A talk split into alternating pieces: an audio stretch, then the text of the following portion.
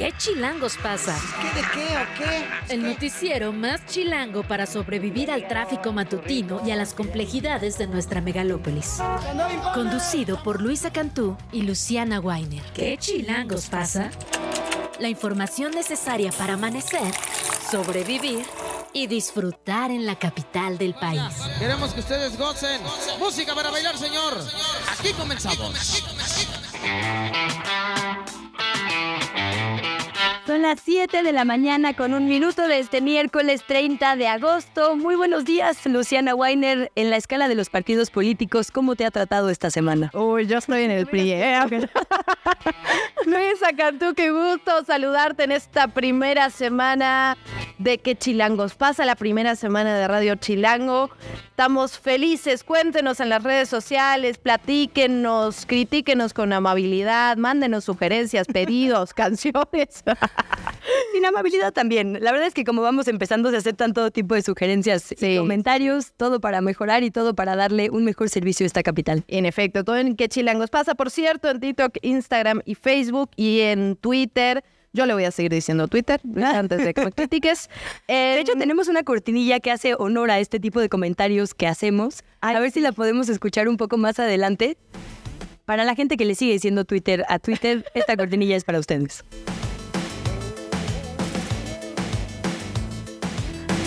Bueno, lo vamos a escuchar en unos minutos más, la están preparando. Ahí estamos, ahí Es que nació eh, espontáneamente entre nosotras, Luisa. Nos dimos cuenta que comentábamos muchas que le decimos Reino Aventura al Six Flags, que le decimos Twitter a, al, ¿cómo se llama? Alex. Y por ello esta cortinilla ojalá se identifique con nosotras. Ni tan chavas, ni tan chidas.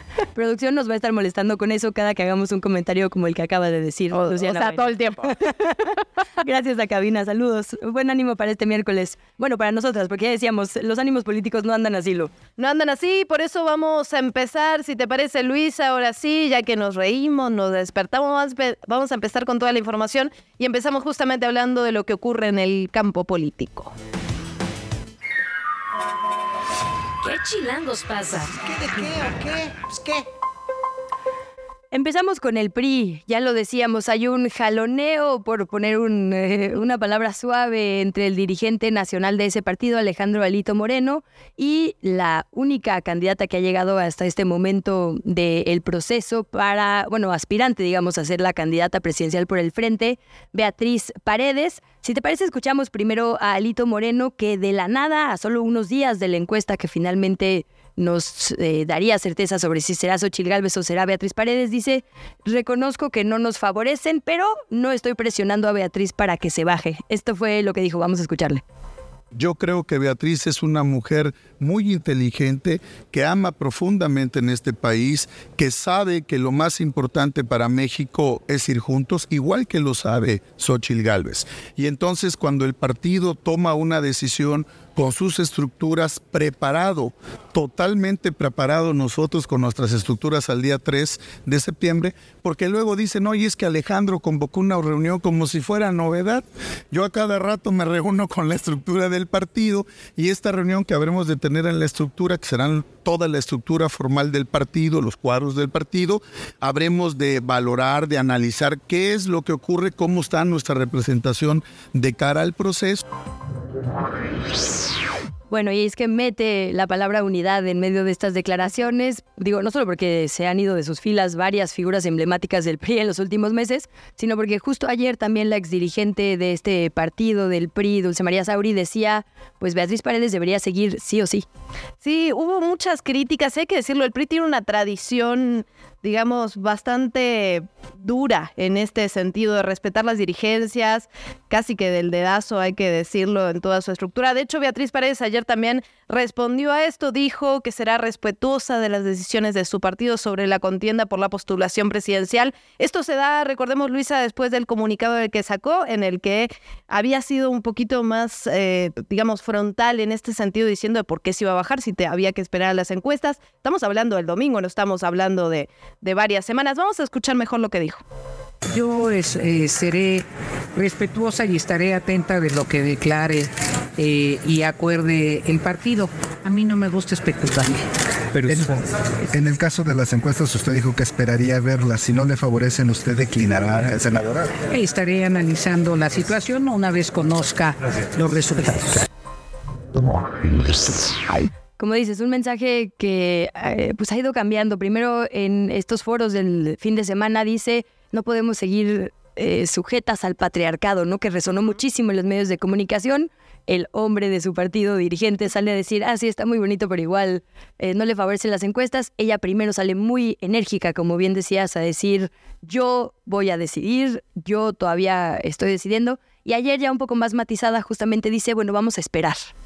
En efecto, por cierto, hubo varias reuniones que se dieron ayer. Justamente este cambio de discurso podría estar relacionado con esto. Se habló del futuro del partido, justamente en relación al Frente Amplio por México. Eso está pasando en, en el Frente, en el PAN, en el PRI, en el PRD. Sin embargo, en Movimiento Ciudadano también se han puesto las cosas bastante complicadas. Otra ronda de declaraciones que escuchamos ayer sobre Movimiento Ciudadano, particularmente entre Enrique Alfaro, Dante Delgado Hablábamos ayer en la mañanita sobre esta carta que daba a conocer en sus redes sociales Dante Delgado, hablando del proceso del 24, de lo duro y complicado que va a ser.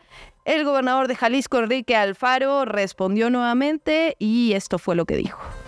Nosotros no eh, acatamos órdenes de ningún eh, dirigente partidista. Este es un movimiento de mujeres y hombres libres que participamos por voluntad propia en un proyecto que pues yo siempre creí que respetaba lo local como base de lo nacional. Esperemos eh, que regrese en algún momento la sensatez y que eh, las decisiones que se tomen desde Jalisco eh, pues sean las mejores para nuestro estado y para el país. Pues quitan el disco, quitan el visto bueno del nacional para las decisiones que se tomen aquí. Yo realmente yo ninguno. Este de la gobernatura. Nunca, nunca más, nunca más en lo que me quede de vida y de carrera política volveré a ser presa de ningún burócrata de partido.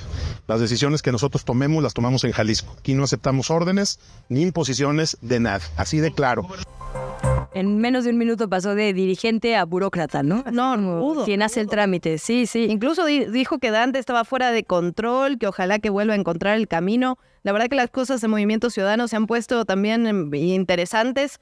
De alguna manera Alfaro había hablado sobre sumarse a este Frente Amplio por México. Dante Delgado ha sido muy claro en ese sentido, de que con el PRI ni a la esquina, así lo dijo. Sí, y justo el Frente está aprovechando esta pequeña fracción, por lo menos en, declaraciones. Decía Marco Cortés ayer precisamente en estas declaraciones a la prensa después de su reunión plenaria, la del PAN, que si Alfaro, eh, perdón, que si Dante no va a ser un interlocutor, quizá encuentren otros, como por ejemplo Alfaro, que anda por ahí con un pie eh, en esta asociación de oposiciones del PRI, PAN y PRD.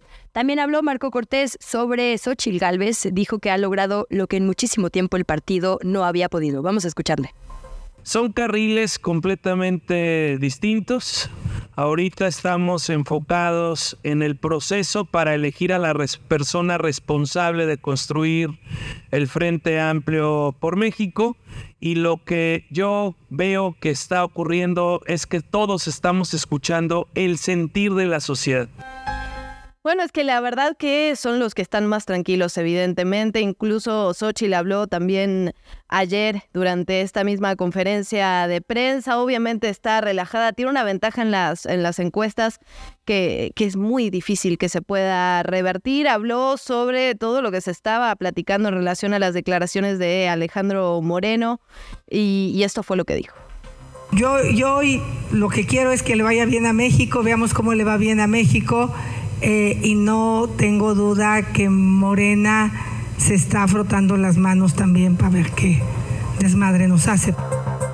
Bueno, hablando de Morena, y por cierto que decirlo, a pesar de este proceso eh, tanto del frente como el interno de Morena, las encuestas no se han movido mucho, ¿no? A pesar de estas giras, a pesar de estas eh, declaraciones cruzadas entre dirigencias y aspirantes, pues las encuestas siguen poniendo a quien ya estaba arriba antes arriba y a quien estaba abajo abajo. Sí, finalmente la única sorpresa fue la aparición de Xochitl Galvez que vino a cambiar de alguna manera cómo se estaba cómo se estaba posicionando el escenario político del país.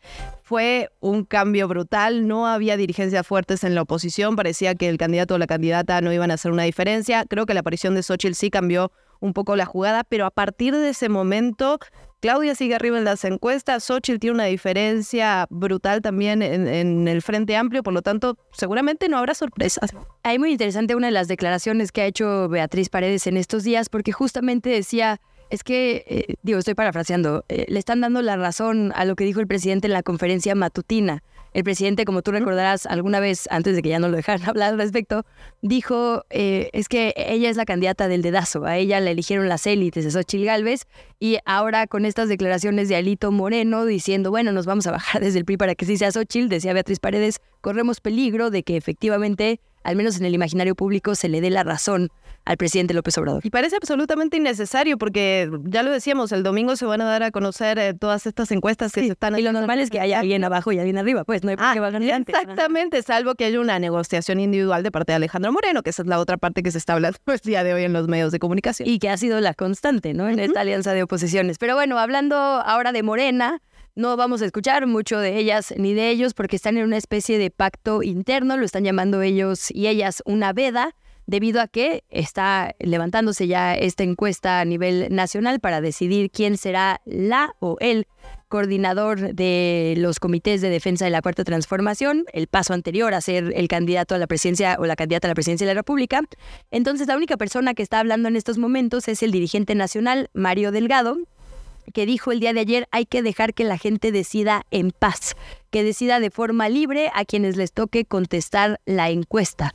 Se terminará esta encuesta de levantar en cosa de días, el próximo 3. Eh, se van a procesar estos datos y finalmente se hará un anuncio el 6 de septiembre, Luciana. En efecto, nos vamos con otros temas. Si te parece, ayer hablábamos de los tres sismos, del de Chiapas, desde Oaxaca y este microsismo en la Ciudad de México. Bueno, Seguimos con los microsismos. Ayer se registró uno de 1.3 grados en la alcaldía Magdalena Contreras, aquí en la capital. Esto lo informó el Servicio Sismológico Nacional mediante redes sociales. La Secretaría de Gestión Integral de Riesgos y Protección Civil dio a conocer que se estableció en comunicación con las unidades de las alcaldías. No se reportaron afectaciones ni se activaron los servicios de emergencia, pero sí se sintió en algunos puntos. Como ya lo decíamos, terminamos agosto, empezamos septiembre y bueno, la cosa se pone complicada, digamos. Seguimos con más información. En la UNAM ya hay un primer registro de aspirantes a la rectoría. Héctor Hernández Bringas, investigador titular C del Centro Regional de Investigaciones Multidisciplinarias de la Universidad Nacional Autónoma de México, fue el primer universitario en registrarse públicamente para competir por la rectoría en este periodo que se renovará desde el 2023 y hasta el 2027. Se le entrevistó al actual rector Enrique Graue posterior a la quinta Feria Internacional del Libro de Universitarias y Universitarios y dijo que hay piso totalmente parejo, que el proceso, lo poquito que lleva, va en Bueno, ya, ya tendremos más noticias sobre ese tema que sin duda va a causar controversia en los próximos meses y semanas. En la nota internacional, información internacional, nos vamos hasta Rusia. Se hizo el, el entierro, se hizo el entierro de Prigozhin, este líder de Wagner, que fue enterrado sin saludos, sin homenajes, sin orquestas, sin honores, obviamente, del Estado. No acudió el presidente Putin. Eran menos de 50 personas, de hecho, principalmente hablamos de familiares y allegados que despidieron a este hombre que encabezó bueno, un, levantamiento que en algún momento duró poco, duró poco, pero tuvo mucha cobertura mediática. Recordemos que Prigozhin murió la semana pasada en este accidente aéreo en territorio ruso. El avión viajaba además con otros 10 pasajeros a bordo, todos miembros de estas élites, de estas dirigencias del grupo Wagner. Ha causado mucho de qué hablar en los medios internacionales porque justamente se da dos meses después de este levantamiento. Estaba toda la dirigencia en este, en este avión, en este accidente aéreo. Entonces, bueno, mucho de qué hablar en ese sentido. Fue, fue enterrado sin honores ni absolutamente nada. Pero ¿qué tal con el mensaje que mandó aparentemente Putin al mundo, no? Esa es la lectura que se da. Y hay que decirlo, alguien que tenía una década operando para Putin, digo, de forma extraoficial y me estoy viendo amable en Medio Oriente, en África, ahora en Ucrania. Entonces esa reconfiguración, ah, justamente, como eh, casi seguridad privada, ¿no? Del gobierno por allá. Bueno, y en una nota que nos gusta y que hablaremos un poco más a fondo adelante con una experta, ayer hubo dos partidos eh, amistosos femeniles, América contra el Barcelona, Tigres contra el Real Madrid, perdieron los equipos mexicanos, el Barça ganó por dos, eh, 3 a 1 en el caso del Real Madrid contra Tigres, pero bueno, fue la élite del fútbol femenil, tanto las españolas como las mexicanas, de los mejores equipos, bueno, las campeonas de Champions Barcelona, y me da mucho gusto, eh, Luciana, que la nota que veo, por lo menos hoy en las portadas de los portales deportivos, de los impresos deportivos, es esta manta que sacaron en conjunto las jugadoras con la frase se acabó. La frase se acabó, de hecho, surge de un tuit que pone Alexia Putellas, una de las mejores jugadoras del mundo, esta mm, integrante del Barça que jugó ayer. Eh, después de este beso que da mm, Luis Rubiales, el presidente de la Federación Española, a Jenny Hermoso en los festejos del Madrid, este acoso que, que vive la jugadora, tuitea Alexia Putellas, esto es inaceptable, se acabó contigo compañera, y a partir de ahí el se acabó es la nueva frase, ¿no? Como el nuevo Me Too deportivo. En efecto, Luisa, vamos a platicar de eso más adelante. Tenemos las voces de los especialistas y las especialistas sobre todo. Y nos vamos también con lo que está ocurriendo en medios y redes. ¿Qué chilangos pasa? En los medios y en las redes sociales. Bueno, hoy el medio La Lista está publicando una investigación especial, depresión, miedo, discriminación, los estragos de la desaparición en niños, niñas y adolescentes. Todo esto se da por el día, el día de las víctimas de la desaparición forzada. Este reportaje que publica la lista el día de hoy aplicaron una encuesta aleatoria a 776 familias de víctimas en todo el país y de estas se informó que 2.327 menores de edad han tenido consecuencias por la ausencia de sus seres queridos. Esto tiene que ver con niños, niñas y adolescentes que han sido víctimas, digamos, directas de la desaparición de sus familiares, de sus madres, de sus padres, de sus familiares y justamente todas las consecuencias que tienen en estos menores la desaparición forzada en nuestro país. Dice Naciones Unidas que precisamente esta efeméride, eh, la del Día Internacional de la Desaparición Forzada, es para condenar estas estrategias desde el Estado, desde la autoridad, desde, digamos, el monopolio de la seguridad para infundir terror en la ciudadanía, porque son esos estragos que hoy publica la lista, dolorosísimos, porque es además en quienes deberíamos cuidar más las infancias de nuestro país, pero el efecto de la desaparición forzada es en miedo en toda la sociedad, así es como se somete, digamos, en la peor de las estrategias. Y en México está ocurriendo algo brutal que tiene que ver que estos niños, estas niñas se convierten también en buscadores, en buscadoras están también con el pico, con la pala, buscando a su madre, a su padre. Son cifras brutales, imágenes brutales, historias que, que llegan al corazón. Recordemos que estamos hablando de 100, más de 100 mil personas desaparecidas en nuestro país. Eh, lo platicábamos ayer, de hecho, con una de las, de las buscadoras aquí en la Ciudad de México y lo vamos a seguir platicando en este espacio. Sobre todo en el contexto de otro aniversario de eh, la desaparición de los estudiantes de la normal rural eh, Isidro Burgos por allá en Tixtla, la, en caso Ayotzinapa, eh, por la tragedia de este país que dices, Luciana, que supera los 100 las 100.000 personas desaparecidas, hay casos tan emblemáticos en estos jóvenes como que hay dos generaciones ya de personas desaparecidas, ¿no? Las de digamos, el periodo de la mal llamada guerra sucia y ahora este periodo de violencia. Entonces, por eso efemérides como hoy, para ponerle un alto para hacer conciencia al respecto. Sin lugar a dudas, vamos a seguir hablando de este tema. Mientras tanto, nos vamos con los avisos del día.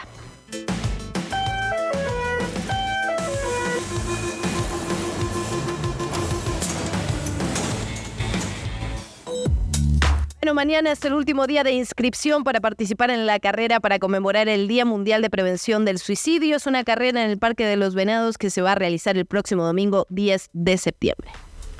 En otro tono hay marchas también, ya lo decíamos específicamente por este día contra la desaparición forzada. La principal está citada a las 11 de la mañana, va a recorrer el trayecto del Ángel de la Independencia y hasta el Zócalo. También el colectivo Hasta Encontrarles convoca una concentración en la glorieta de las y los desaparecidos, esto es Reforma y Río Rin. A las 10 de la mañana también la organización Mariposas de Esperanza da una conferencia de prensa en el monumento a Cuauhtémoc para después hacer un acto de memoria en el lugar. Y en cuanto a movilidad, le recordamos que el día de hoy no circulan los autos particulares de engomado rojo, terminación de placas 3 y 4. Y si usted se mueve en metro, la estación Zócalo va a estar cerrada hasta nuevo aviso. Las alternativas son la estación anterior y la estación posterior de la línea 2, la azul, Pino Suárez y también Allende. En materia climática, el huracán Idalia se intensificó en la noche, se dirige directamente a Florida, Estados Unidos, están en alerta en, este momento. Ya es categoría 4 y se espera que toque la costa en cualquier momento, aproximadamente a las 8 de la mañana, hora local. Se pronostican inundaciones de hasta 4 metros de alto. El Servicio Meteorológico, por cierto, aquí en nuestro país, aunque no estima los graves daños que sí del otro lado de la frontera, pronostica que habrá fuertes lluvias, cielos nublados, ojo aquí en la capital del país. Se prevén intervalos, eh, lluvias y chubascos a eso del atardecer y temperaturas entre los 14 y 16 grados como mínima, máximas al mediodía entre 25 y 27, lo que siempre decimos, hay que vestirse en capas para quitarse y ponerse según se mueva la ciudad. Eso aplica ni tan chavos ni tan chidas. ni tan chavos ni tan chidas. Bien ganado, bien ganado. bueno, nos vamos ahora con el reporte del metro. Ana Morales, ¿qué nos tienes adelante?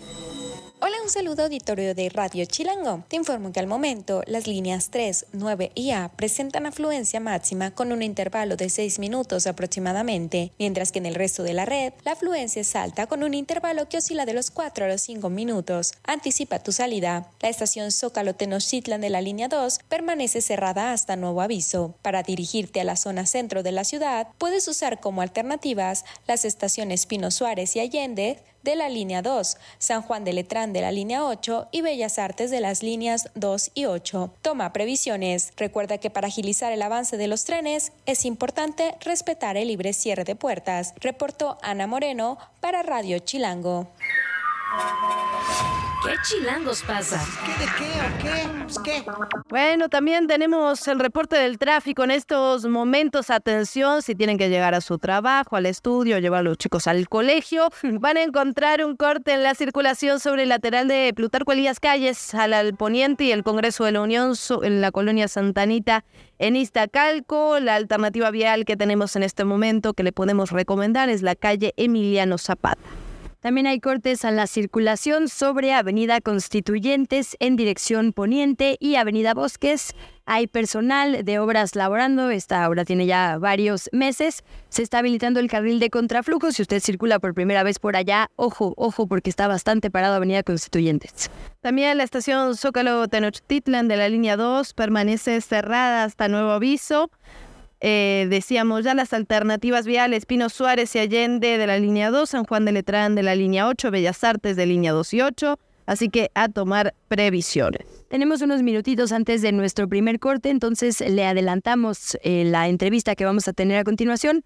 Hemos estado platicando, Luciana, con diferentes personajes que eh, habitan esta Ciudad de México. Empezamos la semana con el jefe de gobierno, con Martí Batres, hemos platicado con madres buscadoras aquí en la capital. Es decir, tenemos una perspectiva integral de lo que nos toca a las chilangas y a los chilangos. Hoy vamos a estar platicando con una figura muy chilanga de oposición, alguien que lleva mucho tiempo de, oscilando en las cámaras, ha sido diputado local, ha sido senador, eh, pero sobre todo lleva mucho tiempo ya en lo, la antes, ahí me voy a tocar una cortinilla, eh, pero Asamblea Legislativa de la Ciudad de México, ahora Congreso de la Ciudad de México, el diputado Federico Doring del PAN. ¿Por qué? Uno, porque es una voz muy importante de oposición, pero también porque estuvo al frente de la Junta de Coordinación Política, que como sabemos es este grupo élite, digamos, de partidos donde se negocian las cosas que finalmente llegarán al Pleno. En efecto, porque además el primero de septiembre inicia ya el periodo de sesiones ordinarias en el Congreso de la Ciudad de México. Hay varios temas que están ahí prontos a discutirse, algunos temas también que hay que decirlo que están atorados. Recordemos que actualmente el Congreso tiene 66 legisladores, son 29 de Morena, 15 del PAN y 8 del PRI hablábamos ya de estas cosas que están todavía atoradas en el Congreso. Por ejemplo, la ratificación de la fiscal general de justicia de la Ciudad de México, Ernestina Godoy. También la discusión de esta reforma que podría permitir, tras reelecciones de los legisladores locales, querían homologarlo con el tema de lo federal, pero estaba bastante difícil la discusión, digamos. No, bueno, la regulación de plataformas de alojamiento en tema de eh, género y seguridad en la Comisión de Justicia tienen pendientes a morir. Entonces, bueno, todo esto a la vuelta. Son ya las 7 de la mañana con 25 minutos. Permítanos una breve pausa y regresamos con esto. ¿Qué chilangos pasa? Regresamos. 7 de la mañana, 27 minutos. Estamos de regreso en Qué Chilangos pasa, Luisa Cantú. Recordamos las redes sociales para que nos sigan escribiendo, nos cuenten qué opinan, nos den sus sugerencias, sus pedidos especiales. Todo lo que quieran comentarnos en eh, TikTok, Radio Chilango, en Instagram, mismo nombre, en Facebook sí es Radio Chilango MX y por supuesto en Twitter, ahora llamado X. Voy a esperar un segundo la cortinilla. Ni tan chavos, ni tan chidas. Radio Chilango. Y por supuesto también nos encuentra si busca qué chilangos pasa o en nuestras redes personales, Lu. En efecto, arroba Luciana Weiner, guion bajo, las tuyas, Luisa. La mía es arroba Luigi Cantú y Luisa Cantur. Es que ya ves que conforme vas llegando a la red social una se ocupa y otra no. Entonces yo me llamo diferente en algunas, pero por ahí contesto y agradezco mucho la comunicación.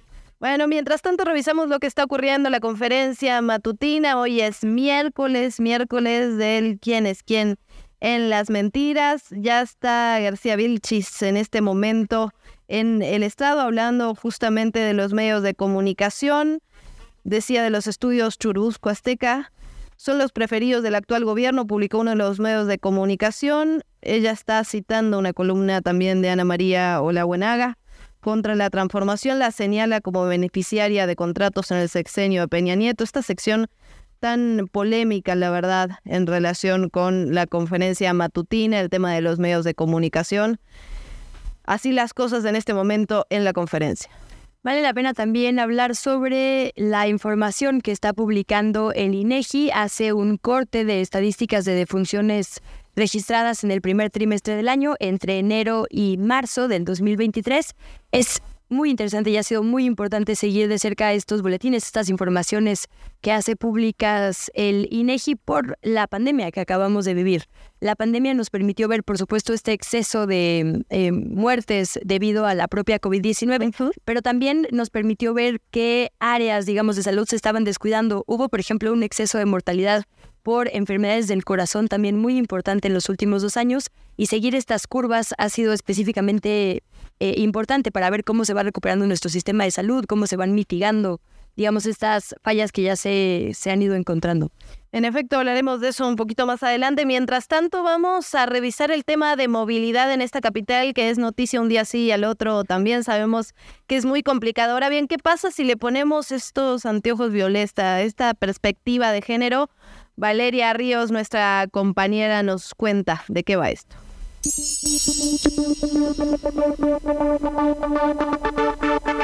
¿Alguna vez has pensado que la forma en la que están diseñadas las calles, las banquetas, los parques, el transporte público y en general la ciudad también es parte del patriarcado?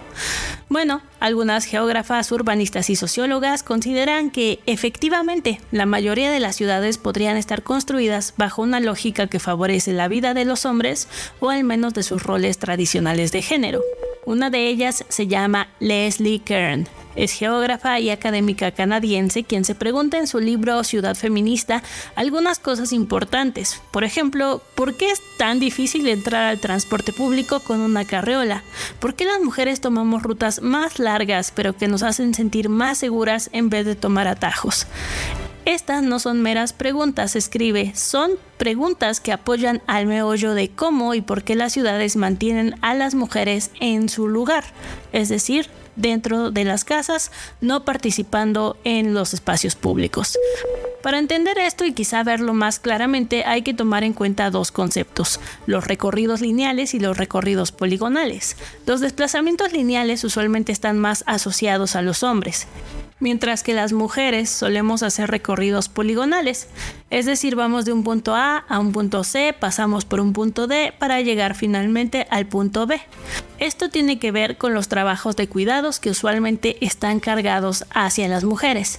Es decir, para que una mujer regrese del trabajo a su casa, posiblemente primero va a pasar por sus hijos. Después, comprará en la farmacia una medicina para sus padres adultos mayores y tal vez hasta pase al súper.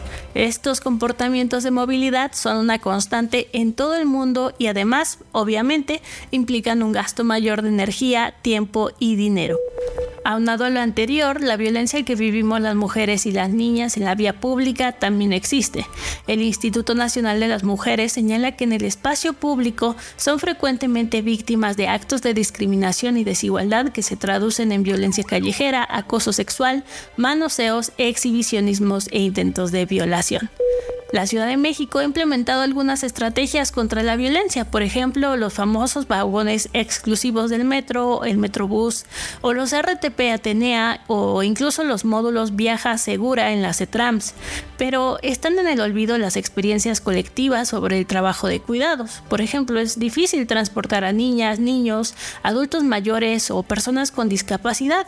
Viajes que suelen quedar limitados pero no se hacen exclusivamente para personas con autos, donde por cierto 6 de cada 10 conductores son hombres y el 70% de los automovilistas pertenecen a los estratos económicos más altos según las cifras del Programa Integral de Movilidad 2020-2024 de la CEMOVI.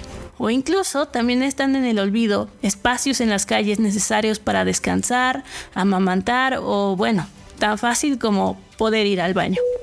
La ciudad está organizada para sostener y facilitar los roles de género tradicionales de los hombres, tomando las experiencias masculinas como la norma y mostrando poca consideración por la manera en que la ciudad debe obstruir los caminos de las mujeres e ignorar su experiencia cotidiana en la vida urbana, escribe Leslie Kern. ¿Qué chilangos pasa? ¿Qué de qué o qué? La entrevista. ¿Ya estás grabando? Ah. Ahora sí, ya estamos grabando y estamos al aire y tenemos que seguir platicando de temas de movilidad, las motos amadas, odiadas, un poco de todo. Nos visita aquí en el estudio de Radio Chilango da Silva, activista y biker, y con mucha información sobre el tema de motocicletas. ¿Cómo estás, Ada?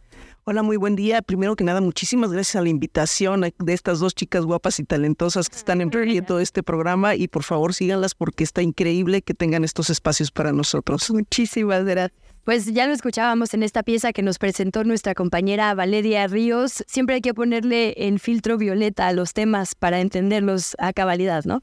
Y esto que decía, los hombres, los recorridos de los hombres son en línea recta porque no tienen pendientes y los de las mujeres en zigzag porque paramos a la farmacia, al súper, no a amamantar y demás, me parece fundamental porque en este momento, Ada, hay un aumento de gente que eh, utiliza motocicletas en un asunto de supervivencia, de economía, de apoyar a su familia, ¿no? Encontramos ahí una fuente de empleo. Entonces, cuéntanos el panorama que tú ves, los diferentes grupos justo de ciclistas, para qué se usan en nuestra capital estos vehículos.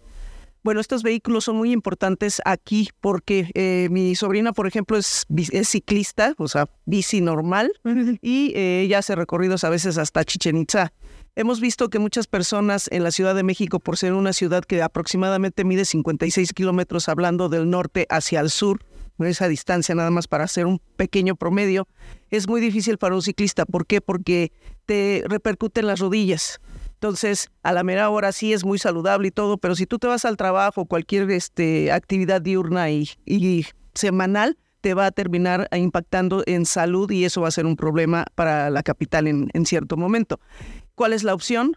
La motocicleta. Y cuando se expandió, de por sí veníamos en un crecimiento exponencial y de, que me perdonen los matemáticos, pero podríamos decir que ahora es sobreexponencial debido a la pandemia. Se venden mucho más motociclistas. Tengo dos chicos que vienen de, de Oaxaca, compran su motocicleta aquí sin saber manejar y eh, se ponen a vender en las aplicaciones. Bueno, y además de este aumento de la motocicleta, también ha habido unos cambios en las leyes bastante interesantes que causaron polémica. Primero veíamos esto de que no podían ir en todas las vialidades, empezaron a restringir a partir del motor, hubo varias quejas al respecto y ahora este nuevo reglamento de tránsito que te pueden llevar hasta el corralón cuando antes no se podía.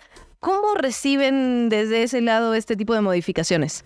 Híjole, es, eh, tenemos varios grupos de choque. Yo quiero decirles un poquito de historia para que sepan quién, quiénes somos lo más rápido posible. A partir de la muerte de, Edgar, Ponce, que estaba grabando un comercial sobre periférico eh, para su grupo Solo para Mujeres, lo impacta una camioneta que iba desesperada atrás del grupo y asesina al conductor. Por el tecnicismo de no debes de circular dentro de vías de acceso controlado, este señor sale libre y queda impune la muerte de Edgar Ponce, que debería de ser independiente al reglamento. El reglamento debe haber sido eh, sancionar a las motos por ir en un lugar prohibido y a este señor pues sí eh, imputarle algo porque fue una pena de muerte.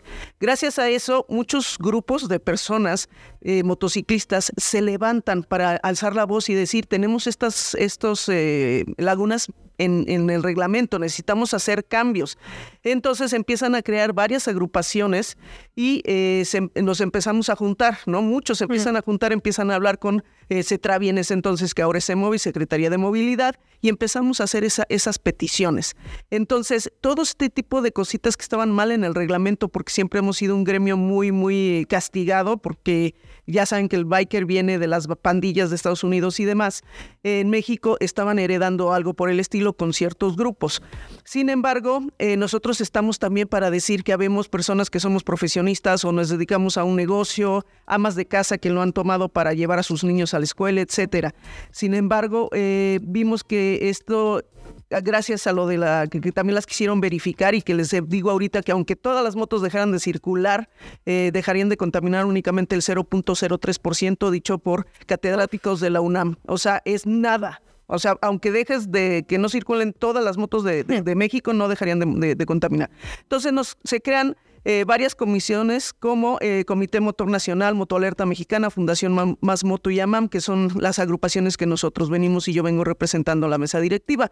Entonces muchos grupos se separan, hacen sus escuelitas de manejo, etcétera, etcétera, y muchos grupos este, pues vienen y se van, pero nosotros somos el más longevo, nosotros logramos las casetas al 50%, trabajamos con eh, Nora Frías y eh, logramos el cajón bicimoto, que yo cada vez que me paro ahí dije, eh, ¿por qué? Porque la, gente se, enojaba porque las motos les daba miedo que estuvieran en medio y se me van a saltar. Sí, ¿qué pasa con todos los demás motociclistas, no? Porque para nosotros hay dos grupos, usuario de motocicleta y motociclistas. Entonces, después de la verificación, lo que sucede... La diferencia.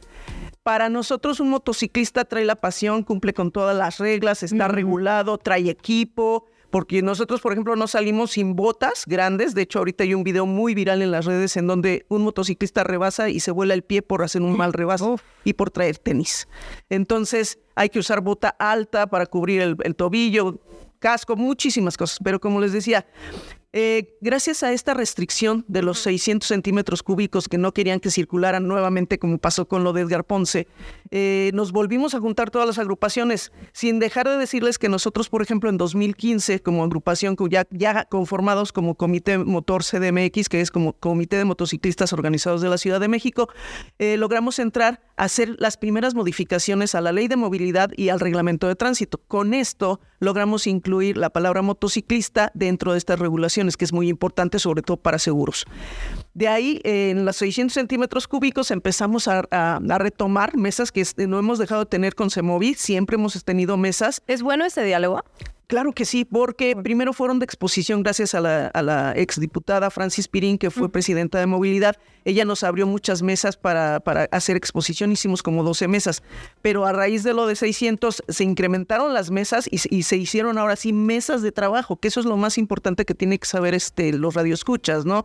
Que las mesas de trabajo lo que logran es eso, consumar las exposiciones, porque yo puedo traer la problemática de que necesitamos que las motos circulen dentro de vías de acceso controlado y no se consuma porque nada más es exposición, pero cuando ya están todas las mesas interdisciplinarias, comprendiendo a CEMOVI, Secretaría de Seguridad Ciudadana y demás, evidentemente vamos a tener esto. Entonces tenemos estos acuerdos ya con, con, con CEMOVI y con Gobierno de México que tuvimos varios movimientos, de hecho, el primer día que se hizo toda la movilización afuera de CEMOVI, nosotros ya estábamos, el comité de motociclistas organizados, ya estábamos con el gobierno diciendo que iba a haber mesas de trabajo. Mm. Por eso la manifestación que se hizo allá y, la golpista y todo el rollo que, yo fui y estuve viendo qué pasó todo ahí, que a una de mis compañeras también la golpearon y le, le quisieron llevar la moto y demás. Este, a la mera hora eso no era necesario porque nosotros ya habíamos logrado esas mesas de trabajo por tanto tiempo que hemos estado luchando en esto. déjame jugar un poco al abogado del, diablo ahora que mencionas eh, la diferencia entre motociclistas y personas usuarias de, motocicleta. Digo, sabemos que en cifras duras lo peor son los coches, ¿no? Ahí no hay más en accidentes eh, y demás.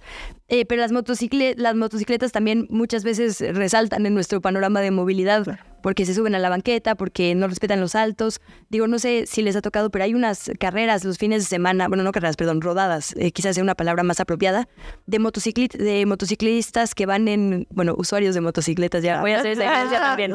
bueno, yo que van en grupo más peyorativo que es montamotos, pero bueno. bueno, es que sí van haciendo como caballitos y unas cosas y la verdad, eh, pues sí generan mucho nervio, digamos, ¿no? Entiendo que no deberíamos ser la voz cantante, yo me declaro culpable de ser cochista, deberíamos todas y todos entrar en un esquema de movilidad más sustentable, más sano. ¿Qué, qué, rol juegan ahí las motos? ¿Qué hacemos con estos usuarios que efectivamente pues, necesitan algún tipo de, de orden o de concientización, por lo menos en cuanto a seguridad? Gracias a estas mesas, gracias a muchas cosas que hemos hecho, diferentes eh, este, pues, agrupaciones de motociclistas y sobre todo esta que hemos hecho, por ejemplo, con Benito Juárez, con la alcaldía, hicimos un día del motociclista para que Itálica, que nos ha estado, perdón si se puede no, decir marcas, pero eh, este, es quien nos ha estado apoyando con cursos gratuitos con personas expertas en darte el teórico y el práctico para primeros usuarios de motocicleta. Entonces, eso es lo que estamos buscando para que no nada más seas un usuario de, de motocicleta o como estos chicos que se dedicaron al reparto, que ese es el problema mayor en, el incremento de, motocicletas, que son de reparto, que no están regulados, que pagaron un permiso que ya dijo José Movi que está prohibido y que a la mera hora son los que están fuera de regla. No, y estas empresas también tienen un rol importante, ¿no? Porque estas empresas que les contratan como eh, personas que entregan, ¿no? Lo que decías, las de aplicación, no les dan seguro, no les dan condiciones, digamos, laborales dignas, que, que, son un actor importante también que no hay que dejar de lado en la discusión, estas empresas. No, no, claro. Y de hecho, en este momento de lo de los 600 centímetros cúbicos se, se, unen a nosotros bastantes empresas. De hecho, con mis chicos que estaban trabajando en una de las plataformas, yo les dije, por favor, díganles, porque también hay líderes por ahí y demás, y, este, y se empezaron a acercar a nosotros también y empezamos a trabajar con algunos.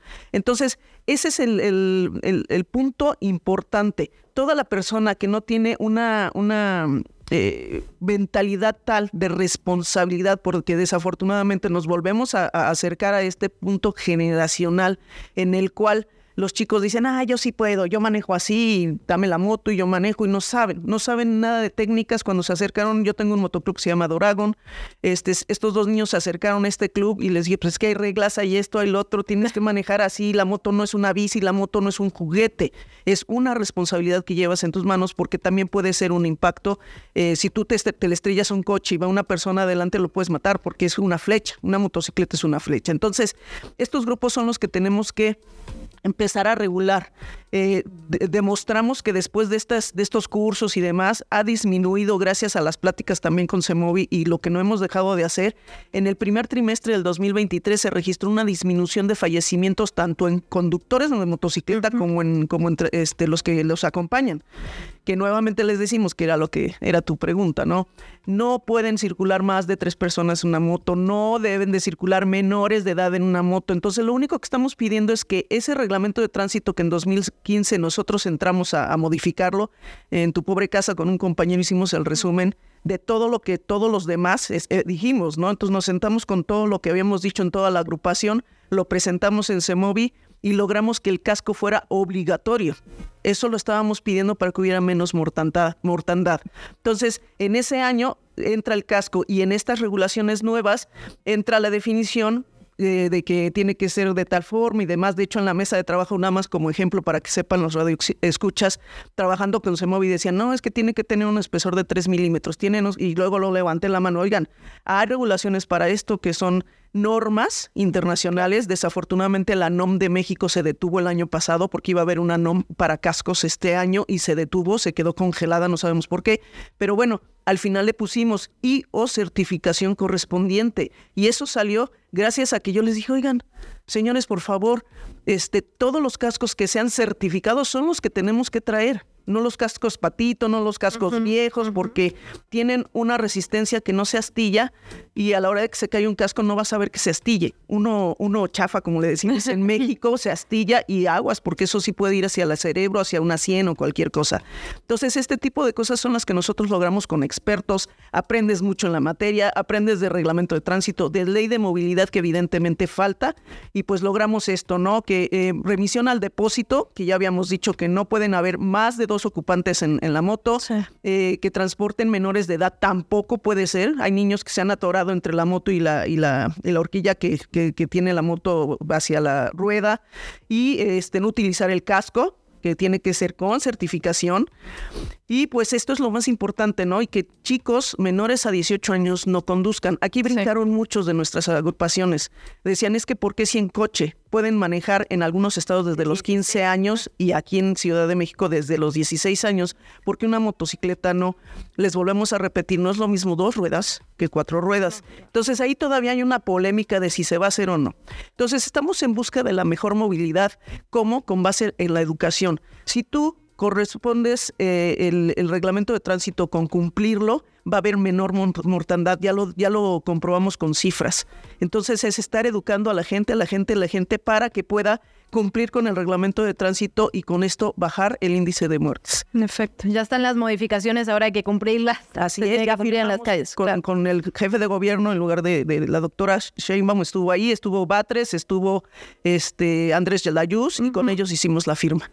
Ada Silva, pues muchísimas gracias. De verdad que por eso es importante tener sí. la perspectiva de alguien que habla desde el cuidado, desde ¿no? la integración de la sociedad, desde una movilidad responsable. Te agradecemos mucho que hayas estado por acá. Si nos permites, mantenemos la comunicación y ahora nos llevamos este pendiente de seguir de cerca la norma por el casco, porque sí, tal cual. está bueno ese asunto. Sí, por favor síganos invitando porque estos espacios son muy importantes para que tanto la comunidad biker como los ciudadanos sepan que tenemos que poder coexistir en una mejor movilidad mexicana.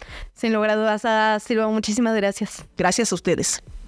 Te invitamos a seguir la conversación en redes sociales. Nos encuentras en TikTok, Instagram y Facebook como arroba que chilangos pasa.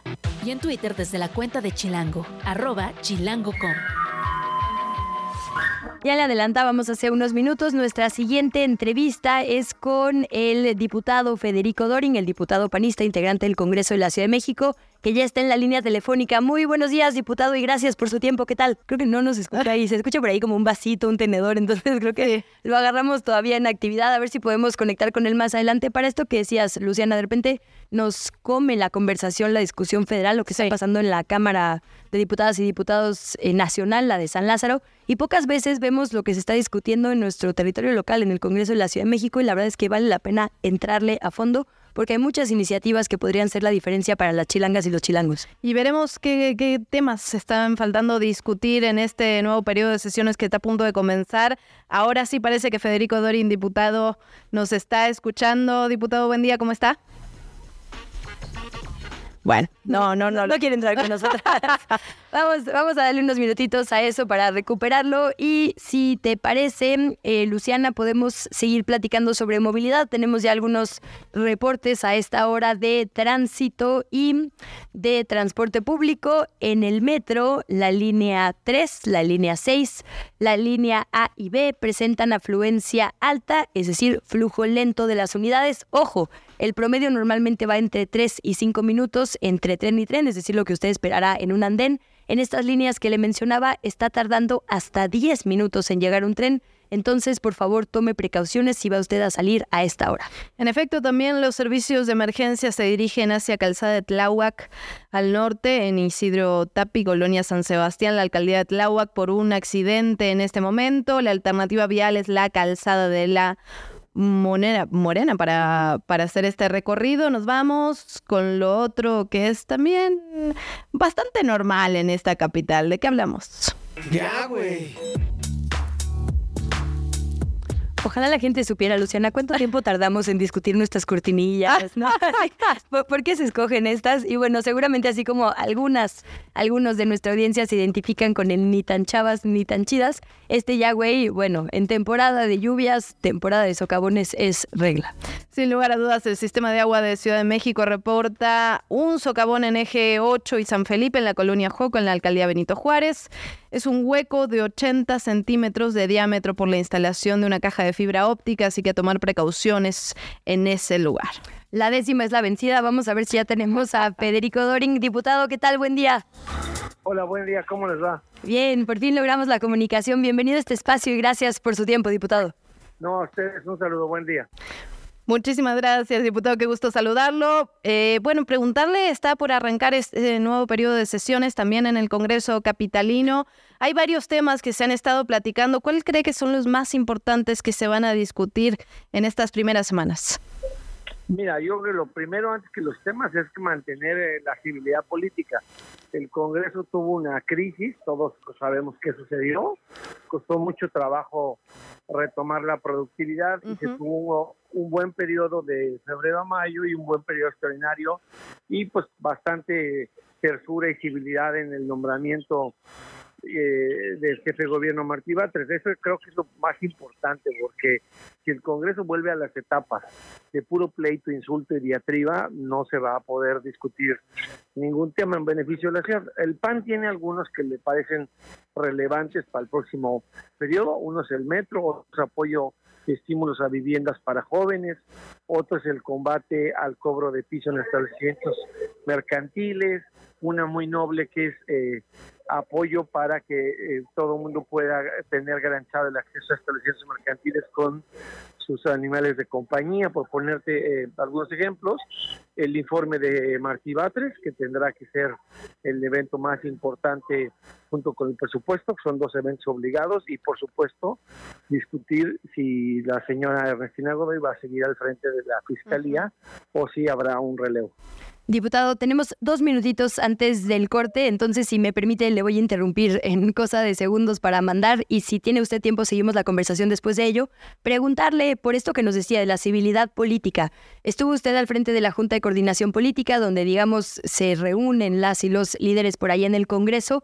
¿Cuáles fueron los temas más ríspidos en este periodo que le tocó y ahora qué va a pasar con este nuevo periodo? ¿A quién le toca la Jucopo? ¿A quién la mesa directiva? ¿Y por qué importa eso? ¿No? ¿Por qué importa para quienes quizá no estén familiarizadas o familiarizados con la dinámica del Congreso? ¿Qué significa que un partido esté en ciertos puestos estratégicos del Congreso de nuestra ciudad? Le, aviso cuando tengamos que ir a corte, perdón. Sí, claro, a ver, importa porque la propia constitución de la ciudad obliga a que sean rotativas las posiciones, a que aunque Morena tenga mayoría, no pueda tener el control absoluto como pasaba el siglo pasado en las cámaras de nuestro país se tiene que rotar entre las tres principales fuerzas políticas. ¿Por qué? Pues porque México ya es plural, porque una es la instancia del control administrativo, que es la JUCOPO, es donde se construyen los acuerdos, se prioriza la agenda y se supervisa el funcionamiento de las fuerzas administrativas, pero la mesa directiva también es la que organiza los debates y también es la representación legal y la visibilidad del Congreso. Déjeme hacer una pausita por ahí, diputado Federico Dorín, si me permite. Vamos a dos minutos de pausa y regresamos con usted. Bandita chilanga, acá nosotros siempre andamos de manteles largos y al tiro carnal. Por eso los invitamos a la primera edición del festival Tacos Tacos. Tacos Tacos. El encuentro de 100 taquerías de nuestra capital. Los esperamos el sábado 2 de septiembre en el Monumento a la Revolución a partir de las 12 horas. Para almorzar, comer y cenar. Ya se la saben, Tacos Tacos. Es una iniciativa de Chilango. Y el Fondo Mixto de Promoción Turística de la Ciudad de México con todo, porfa. ¿Qué chilangos pasa? Regresamos. 7 con 57. Seguimos platicando en qué chilangos pasa con el diputado panista en el Congreso de la Ciudad de México, Federico Doring. Y por un día más, diputado eh, líder de la Junta de Coordinación Política, nos estabas hablando justo de este ambiente tenso que se ha vivido en los últimos meses por allá en Donceles y Allende. ¿Qué temas se atoraron mucho más en este, bueno, en esta permanente, en el periodo que terminó? ¿Y qué se espera en cuanto a negociaciones importantes a partir de mañana? Mira, la más importante es la mesa directiva. Eh, le toca a Morena ahora el relevo en la Junta de Coordinación Política. Sí se vota en el Pleno, pero básicamente eh, la ley dice que tiene que ser quien coordine la bancada. Es como una votación de protocolo. Eh, lo que sí es relevante pues es la mesa directiva. Tú conoces antecedentes de federales y locales de veces que no ha habido acuerdo para quién encabece la mesa directiva. ¿Y por qué es importante la mesa directiva? Pues porque tiene que haber pluralidad, porque en, en, un congreso no importa si es la ciudad o el nacional, no puede haber una única voz. La mayoría puede decidir que se aprueba y que se rechaza, pero no tiene el monopolio de la verdad, no tiene el monopolio de, de, la plataforma legislativa. Y la ley está diseñada para que tú puedas conocer los distintos puntos de vista y ahora tendrás a alguien de Morena que conduzca y organice los trabajos y alguien del PAN que organice los debates. ¿Y por qué es importante la, la rotación? Nada más eso lo, lo en el tintero porque, por ejemplo, ahora yo que entregue, a mí me va a revisar Morena cómo es que se administró el recurso del Congreso durante este año que yo estuve al frente de la JUTOPO. Eso evita pues la tentación de que alguien crea que puede administrar solo un Congreso tres años y, y hacer ese gasto de manera partidista o discrecional. Si yo me desvío tantito de lo que sea institucional, de lo que sea eh, el, trabajo meramente legislativo para fines partidistas, pues esas cuentas se las entregaré yo a Morena a partir del viernes y esa es una salvaguarda también contra la corrupción y abusos que se pudieran dar en los congresos cuando alguien tiene mayoría y cree que puede eh, manejar el dinero a su antojo. Diputado, aparte de lo que también había sido noticia en relación con el Congreso de la Ciudad de México, fue estas sesiones en el anterior periodo en el que no se llegó ni siquiera al quórum, no se pudo discutir en la Cámara. ¿Cree que a partir de, del primero de septiembre las cosas van a cambiar? Mira, sinceramente no creo que mucho. Algunos de esos casos fueron porque los legisladores abiertamente prefirieron acudir a eventos como los que pues ahora tiene tanto eh, Morena como el Frente Amplio. Estaban eh, eh, acudiendo a eventos, digamos, de carácter partidista. esos van a empezar todavía más con la decisión que tome el 3 y el 6, de septiembre Morena y sus adversarios. Y aparte el año electoral federal empieza el día 8, entonces pues va a haber más eventos de plataforma política o de antesala electoral. Entonces creo que eso puede traer más a los diputados, habrá que estar más atento ahí. Y por eso es importante, muy importante, qué buena pregunta, que en el orden del día haya temas de todos los partidos. Porque si en el orden del día solo hay temas de un solo partido y tienes un partido que dice que solo se va a aprobar lo que ese partido quiere, pues los otros partidos tienen muy poco estímulo a cumplir con su responsabilidad y estar ahí. Entonces, eh, que el orden del día es plural, si hay temas de todos los partidos y todo mundo tiene interés en votar y defender su agenda, ayuda a mantener el quórum. Muchas de esas sesiones fueron eventos partidistas que no los justifico y dos, pues muchas órdenes del día donde todo, el 90 y tantos por ciento era tema solo de Morena, entonces había muchos legisladores que decían, yo ya vine parcialista, pero pues para votar puras cosas de Morena porque en la comisión me bloquearon todos mis temas y solo los de Morena, pues en un acto que está de protesta silenciosa se iban. Es muy frustrante que tienes una idea y vas a la comisión y te dice un partido que la tuya no va a prosperar porque no eres mayoría y aunque no tengan argumentos válidos, simplemente te la bloquean por cuestiones partidistas. Eso tampoco es lo correcto y a veces genera una frustración que se traduce en no me quedo a votar Diputado, lo que me mayoritario. Ahora que nos hablaba de la agenda que tiene particularmente Acción Nacional, el tema de vivienda es fundamental, estructural, medular para nuestra ciudad. Hay, digamos, temas de, sobre todo, diputadas mujeres de su bancada. Está ya nos lo decía, esta eh, facilidad de créditos que propone Ana Villagrán para la compra de vivienda para personas jóvenes. Está la regulación de plataformas de alojamiento temporal que propone por allá Frida Guillén desde el lado del turismo.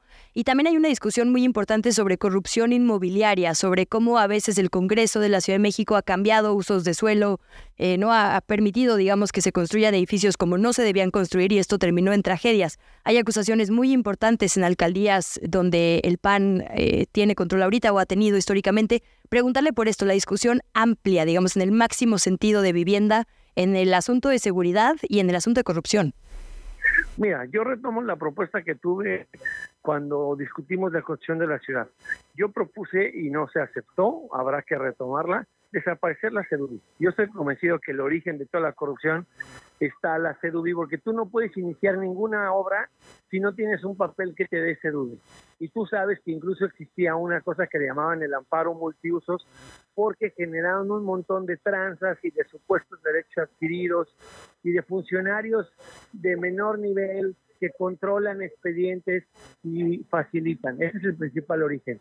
Y luego el tema del INVEA quitó la responsabilidad parcialmente a las alcaldías. Cuando empezó el tema inmobiliario, eh, incluso con el, señor López Obrador y el famoso Bando 2, era una ciudad donde si había una obra irregular, los vecinos iban, tomaban la alcaldía, protestaban y la obra se clausuraba eh, pues, por la alcaldía. Ahora el problema es que las alcaldías le echan la pelotita al INVEA, el INVEA se le echa a las alcaldías, las alcaldías se le echan a Sedubi. Yo creo que hay que desaparecer Sedubi, eliminarla, borrarla del mapa, que lo que quede sea un antecedente registral, tipo el registro público de la propiedad, que no sean los funcionarios de Sedubi los que decidan cómo crece la ciudad. Para eso se creó el Instituto de Planeación, con una vertiente más ciudadana, no, no eh, burocrático, partidista. Y la verificación creo que hay que ponerla en manos de una instancia completamente independiente de las alcaldías, porque hoy día, aunque el INVEA se diga independiente, quien le paga la nómina a los recursos humanos de los que verifican son las alcaldías. Entonces, la, el, el INVEA va a verificar una obra, pues los recursos humanos eh, del INVEA también se enteran cuando les dan las órdenes de verificación días antes y pues echan la pelotita. Yo tengo muchas experiencias muy lamentables en varias alcaldías donde eh, le llamo la trilogía satánica y tú, tú me has oído hablar muchos años de eso. Creo que hay que desaparecer eh, de bajo el sistema y crear uno nuevo donde el político que tú votaste para gobernarte te responda. Luis, estamos en el peor de los mundos. Tú vas y votas por un político y el político que tú elegiste es el que no decide nada. El alcalde se lava las manos y le echa la culpa al INVEA o y no son funcionarios electos. El jefe o jefa de gobierno dice yo no tuve que ver, es un tema de las alcaldías y, y, y él es la persona electa. Y yo creo que lo que nos puede garantizar que la corrupción se castigue es que el político corrupto sepa que él es el único o la única responsable de una obra irregular y que le va a costar su chamba. Hoy el sistema está diseñado por los desarrolladores inmobiliarios desde la época de Marcelo Ebrard, acuérdate que les dio la afirmativa ficta a propósito de los usos de suelo, ni la jefatura de gobierno tenía afirmativa ficta, pero sí tenían los desarrolladores de, con Marcelo Ebrard. Entonces hay que cambiar el sistema. En hay 20 muchos segunditos. intereses, pero ni modo. Sí, no, bueno, como dices, un, es, eh, digamos, demasiados actores involucrados en esta cadena. Y pregúntale Pero no ahí, los en- votados, en pero 20 no los segunditos. votados, es el peor de los mundos. Hay ahorita investigaciones en curso que ha hecho públicas la Fiscalía Local. ¿Qué proceso interno está llevando a cabo Acción Nacional, si es que hay uno, digamos, para lidiar con estas acusaciones? ¿Se está investigando posible corrupción dentro del partido? Actores que se han señalado que antes fueron integrantes de la bancada eh, de que, que usted ahora lidera en el Congreso, diputado. Es decir, ¿qué, ¿qué autocrítica también se está haciendo a quienes han estado en las alcaldías, en el Congreso? Porque también son una cadena de esto que ya nos decía. Sí, a ver, el partido tiene que tomar cuenta de quienes cometieron conductas que no eran propias y también hay casos donde se les han fabricado abiertamente delitos. Te voy a poner un caso. Hay un caso que expuso la fiscalía sobre una supuesta irregularidad. ¿Qué hicieron los vecinos? En un área común de un condominio, en una asamblea condominal ya terminada la construcción, decidieron un área común taparla y crearla para un área de ludoteca o de, recreativa. Eso sí viola el plano original, sí, pero eso no es con- tiene que ver con la alcaldía ni con el proyecto original. Y eh, están requiriendo procesar ahí a dos personas que no tienen que ver con una decisión condominal. El partido, me parece a mí, tiene que tener muy claro a los próximos candidatos, exigirles la probidad y la experiencia para que no los vayan a charmachar desarrolladores. Y también el partido donde se determine que hubo una conducta irregular, pues tiene que ofrecer una disculpa y en la campaña comprometerse a que no se van a volver a repetir esos errores.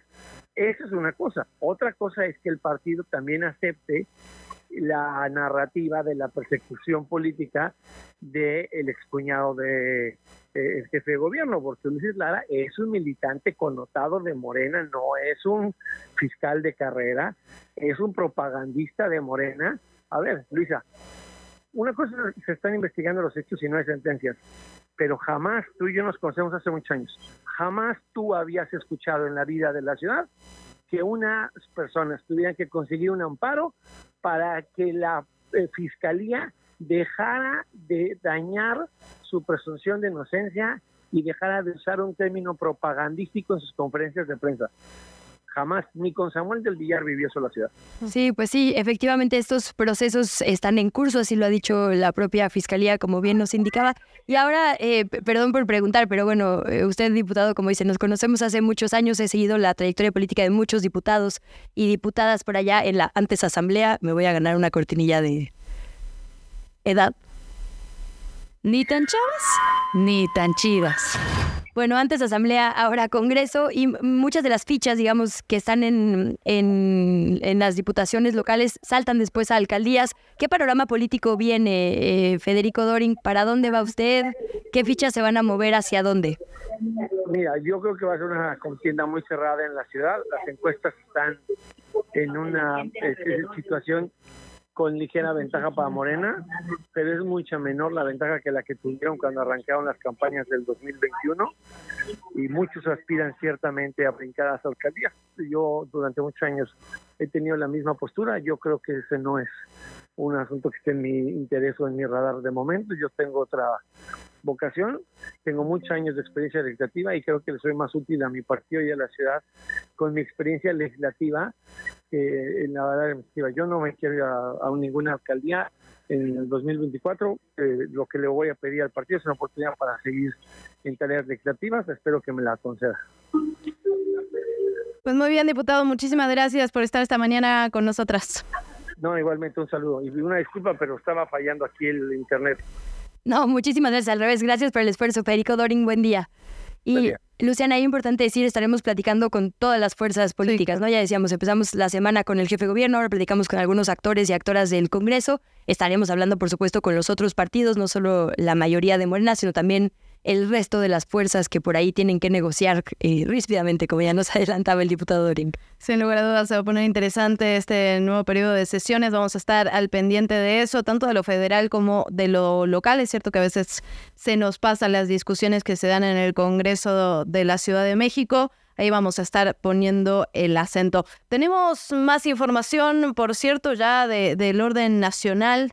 La Fiscalía del Distrito Fronterizo de Sierra en Chiapas abrió una carpeta de investigación contra quienes pudieran ser responsables del homicidio de siete personas. Todavía no están identificadas, hay que decirlo, ha sido una semana brutalmente violenta en varios puntos del país. Hablamos de Chiapas, pero también de Zacatecas, de Guerrero. Ha habido grandes enfrentamientos, bueno, enfrentamientos, dicen las autoridades, muchos muertos, eso es lo que sí sabemos. Y ahí nada más, como siempre, nuestra postura política y social en este noticiero es no comparta los videos violentos, que ahora de este enfrentamiento en Chiapas andan circulando unos que no tiene caso, no abonan a la conversación y únicamente revictimizan a las personas. En otro tema, Luciana, y ya ahora sí con este aval de la Suprema Corte de Justicia, el Instituto Nacional de Transparencia, Acceso a la Información y Datos Personales va a sesionar con cuatro comisionados, porque sabemos que todavía hay nombramientos pendientes, pero ya se avaló que el Pleno sí pueda sesionar con cuatro y eso sucederá hoy a las 11 de la mañana. En efecto, y también el día de hoy tenemos que hablar de salud. Se aplanó finalmente la curva de exceso de mortalidad por COVID-19. Estas son las cifras que está publicando el INEGI la estadística de defunciones registradas de enero a marzo de 2023. Se contabilizaron de forma preliminar 206.902 defunciones registradas. Hablamos de 48.961 muertes menos de lo que veníamos viendo en el último tiempo. Las curvas de defunciones ya casi se parecen las que teníamos en 2019 y creo que esto es una, es una buena noticia. Sí, sin duda, eh, para ponerle en términos muy coloquiales, como bien decías, ¿no? Si estamos viendo, digamos, la línea del tiempo, 2014, 15, 16, 17, 18, 19, prácticamente no hay cambios, es decir, hay una línea recta con una ligera ascendencia porque también hay más población, hay una curva hacia arriba muy importante 2020, 21 y estos años 22, 23 ya se ve otra vez hacia abajo. En efecto, habrá que ver los números con detalle, porque estas cifras que el INEGI a conocer son realmente interesantes y nos dan un panorama sobre todo, no solo en materia de salud, también en materia, por ejemplo, de salud mental, ¿no? Que vemos algo que hemos estado platicando, vamos a revisar las cifras de violencia, porque en el desagregado completo justo vienen las causas de muerte por grupo de edad, por género, y ahí podemos ver qué le está pasando a quién en esta ciudad, en este país, y bueno, prevenir de esa manera. Ya que hablabas de la violencia, tenemos que informar que las autoridades capitalinas detuvieron a dos personas presuntamente relacionadas con el asesinato de este ciudadano indio que se, se desempeñaba perdón, en una empresa financiera aquí en la capital que recibió dos disparos. Veíamos también las imágenes sobre viaducto había cambiado 10 mil dólares en una casa de cambio en el aeropuerto y esto detonó, por supuesto, no solo la discusión sobre la violencia, sino también sobre lo que ocurre en el aeropuerto capitalino, cuán seguro estamos en ese espacio y cómo sabemos que no nos están checando, que no nos están siguiendo. Decían que había unas 10 bandas solo en el aeropuerto internacional de la Ciudad de México que se dedicaban a eso, a estar siguiéndonos, a dar el pitazo a que nos sigan en las afueras. Eso es la información local. Vamos a la información del mundo. La justicia llega tardísimo, Luciana, en el caso de Chile, pero al parecer está llegando y no mucha gente eh, involucrada en esta terrible dictadura de, militar de Augusto Pinochet lo, lo ha tomado como debe ser el proceso histórico de justicia, de memoria, de prevención. Las autoridades de Chile informaron ayer martes que se suicidó Hernán Chacón, un brigadier en retiro de 86 años que había sido ya condenado, insisto, 50 años después, por el secuestro y homicidio, por la desaparición forzada. Creo que también cabe ahí del cantautor folclórico Víctor Jara. Eh, y, un poco suma a la efeméride del día de hoy lo que decíamos, cuando el Estado genera terror entre la ciudadanía, quitándole voces como esta, ¿no? De protesta. Los datos que tenemos hoy de la cantidad de fracturas que tenía el cuerpo de Víctor Jara, de, a lo que se sometió, digamos, son terribles. Y esta discusión eh, que se está teniendo hoy a 50 años es verdaderamente fundamental, no solo para Chile, sino para toda América Latina. Para la memoria, la verdad y la justicia es un tema que en los países sudamericanos eh, sigue siendo una deuda pendiente brutal para con la ciudadanía. Han habido avances, hay que decirlo, ha habido juicios históricos en Argentina, por ejemplo, eh, donde se condenó a los ex militares que bueno, fueron los ejecutantes del terror de Estado directamente, eh, pero por otro lado, también lo que pasa en Chile, ¿no? Que van, digamos, de alguna manera rezagada con este proceso histórico de justicia y cuando vemos que se suicida a partir de la condena una de las personas directamente involucradas a los 86 años después de haber vivido toda su vida, sí da un, poco de enojo, ¿no? Como dices, un proceso que hay que seguir de cerca. También están los juicios en Guatemala, no, no, no hay que obviar lo que pasa en nuestra región. Y del otro lado del mundo, del otro lado del mundo, lo que está pasando en Japón, lo platicábamos eh, antier, si no me equivoco, sobre esta, este líquido que se está vertiendo al mar, 1.3 millones de metros cúbicos de aguas procedentes de la planta nuclear de Fukushima.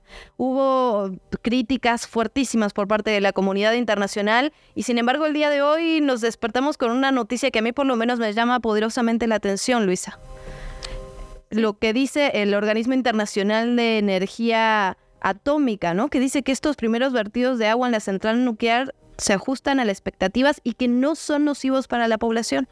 Bueno, dice que se está realizando de forma gradual, pero quienes sin duda tienen inquietudes son los pescadores, tanto japoneses como de los países vecinos. Y esto es importante porque, como sabemos, sí, los tratados internacionales delimitan cierto espacio de agua, de mar como territorio, pero se mueve. Y entonces eso ya hace que el asunto sea una preocupación regional de los países vecinos también. No, y hasta China suspendió sus importaciones de productos del mar procedentes de Japón, pero a mí me llama la atención, ¿no? Que digan que con este filtrado realmente no va a haber consecuencias para la población. Habrá que ver, habrá que darle seguimiento al tema porque sí, eh, sí causa mucha controversia, mucha incomodidad y, bueno, creo en México que nos sobran ejemplos, ¿no? Sí, sin lugar a dudas. Y detona una conversación que tenemos que tener de manera mucho más seria.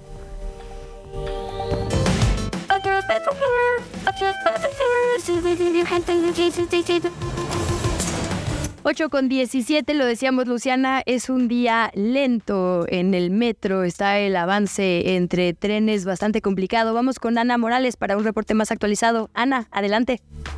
Un saludo auditorio de Radio Chilango. Te comento que al momento continúa la afluencia máxima en las líneas 3, 9 y A. El intervalo de paso entre trenes es de aproximadamente 6 minutos. Es importante permitir la salida de personas antes de entrar al vagón y respetar el libre cierre de puertas. En el resto de la red, la afluencia se mantiene en alta y con avance continuo. Para un viaje sin contratiempos, recuerda accionar la palanca de emergencia solo en caso de ser necesario y recuerda no tirar basura a las vías, ya que esta puede provocar afectaciones en los trenes y demoras en el servicio. Continúa informado del estado de la red en nuestras cuentas oficiales arroba metro CDMX. Reportó Ana Moreno para Radio Chilango.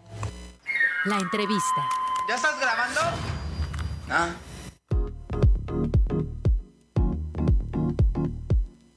Ahí teníamos el reporte Metro. Nos vamos a ir con otros temas, con buenas noticias. Por cierto, también vamos a tener en este espacio a las protagonistas, a los protagonistas de nuestra querida Ciudad de México. Y por eso el día de hoy recibimos a la capitana Abigénesis Cruz Domínguez, la primera mujer piloto de la Dirección Ejecutiva de Servicios Aéreos Cóndores.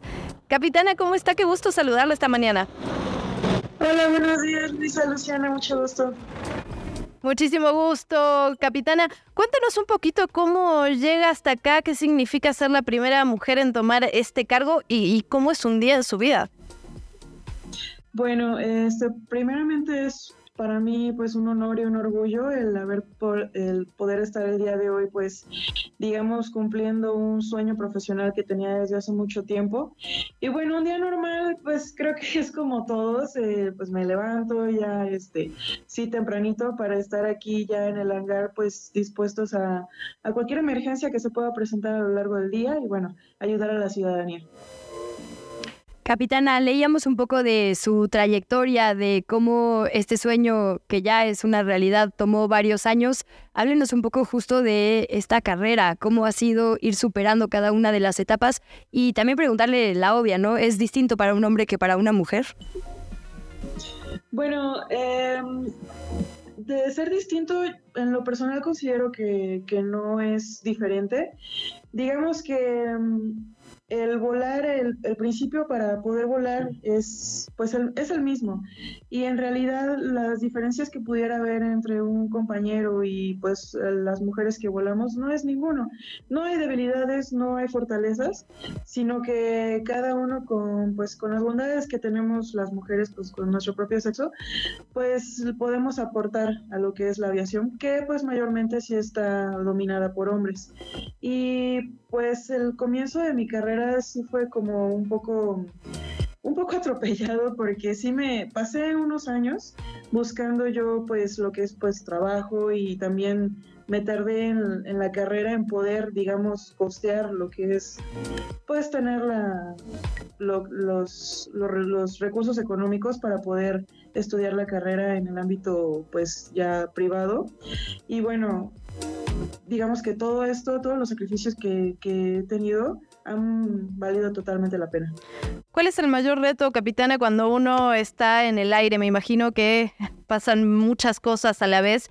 ¿Algo le tiene miedo? ¿Qué es lo, más difícil? Bueno, lo, lo, que más considero en el vuelo es la seguridad. Eh, la seguridad de la máquina, del helicóptero que tengo, mi seguridad física, la seguridad de las personas que vienen en el helicóptero y más que nada la seguridad de lo que me rodea. Digamos, en la Ciudad de México, pues vemos que hay muchos edificios, postes, cables, pájaros, incluso drones. Eh, y ahí sí sería una recomendación para toda la gente que está escuchando que tiene drones, que sí sea, este, bueno, responsable en las altitudes que manejan dichas eh, eh, máquinas, porque bueno, sí eh, han representado un peligro. Ay, se nos cortó la comunicación, me parece, capitana, sí bueno, nos estaba haciendo esta, este llamado a la ciudadanía a ser conscientes sobre estos drones. Eh, parece que ya la recuperamos, capitana. Yo quisiera sumarle también otra pregunta, porque ahora que, nos, que le preguntaba a Luciana sobre cómo es un día en su vida, quizá no somos conscientes quienes vivimos en esta ciudad, pero los cóndores, estos vuelos se hacen cuando hay un sismo, cuando hay un incendio, cuando hay la necesidad de un rescate, ¿no? Es decir, siempre están acompañándonos, bueno, ahora con el regreso a clases, desde las alturas. ¿Cuál ha sido, digamos, su experiencia más retadora? ¿Qué es lo más difícil que le ha tocado en las alturas? Y en general a la agrupación, háblenos un poco de los Cóndor.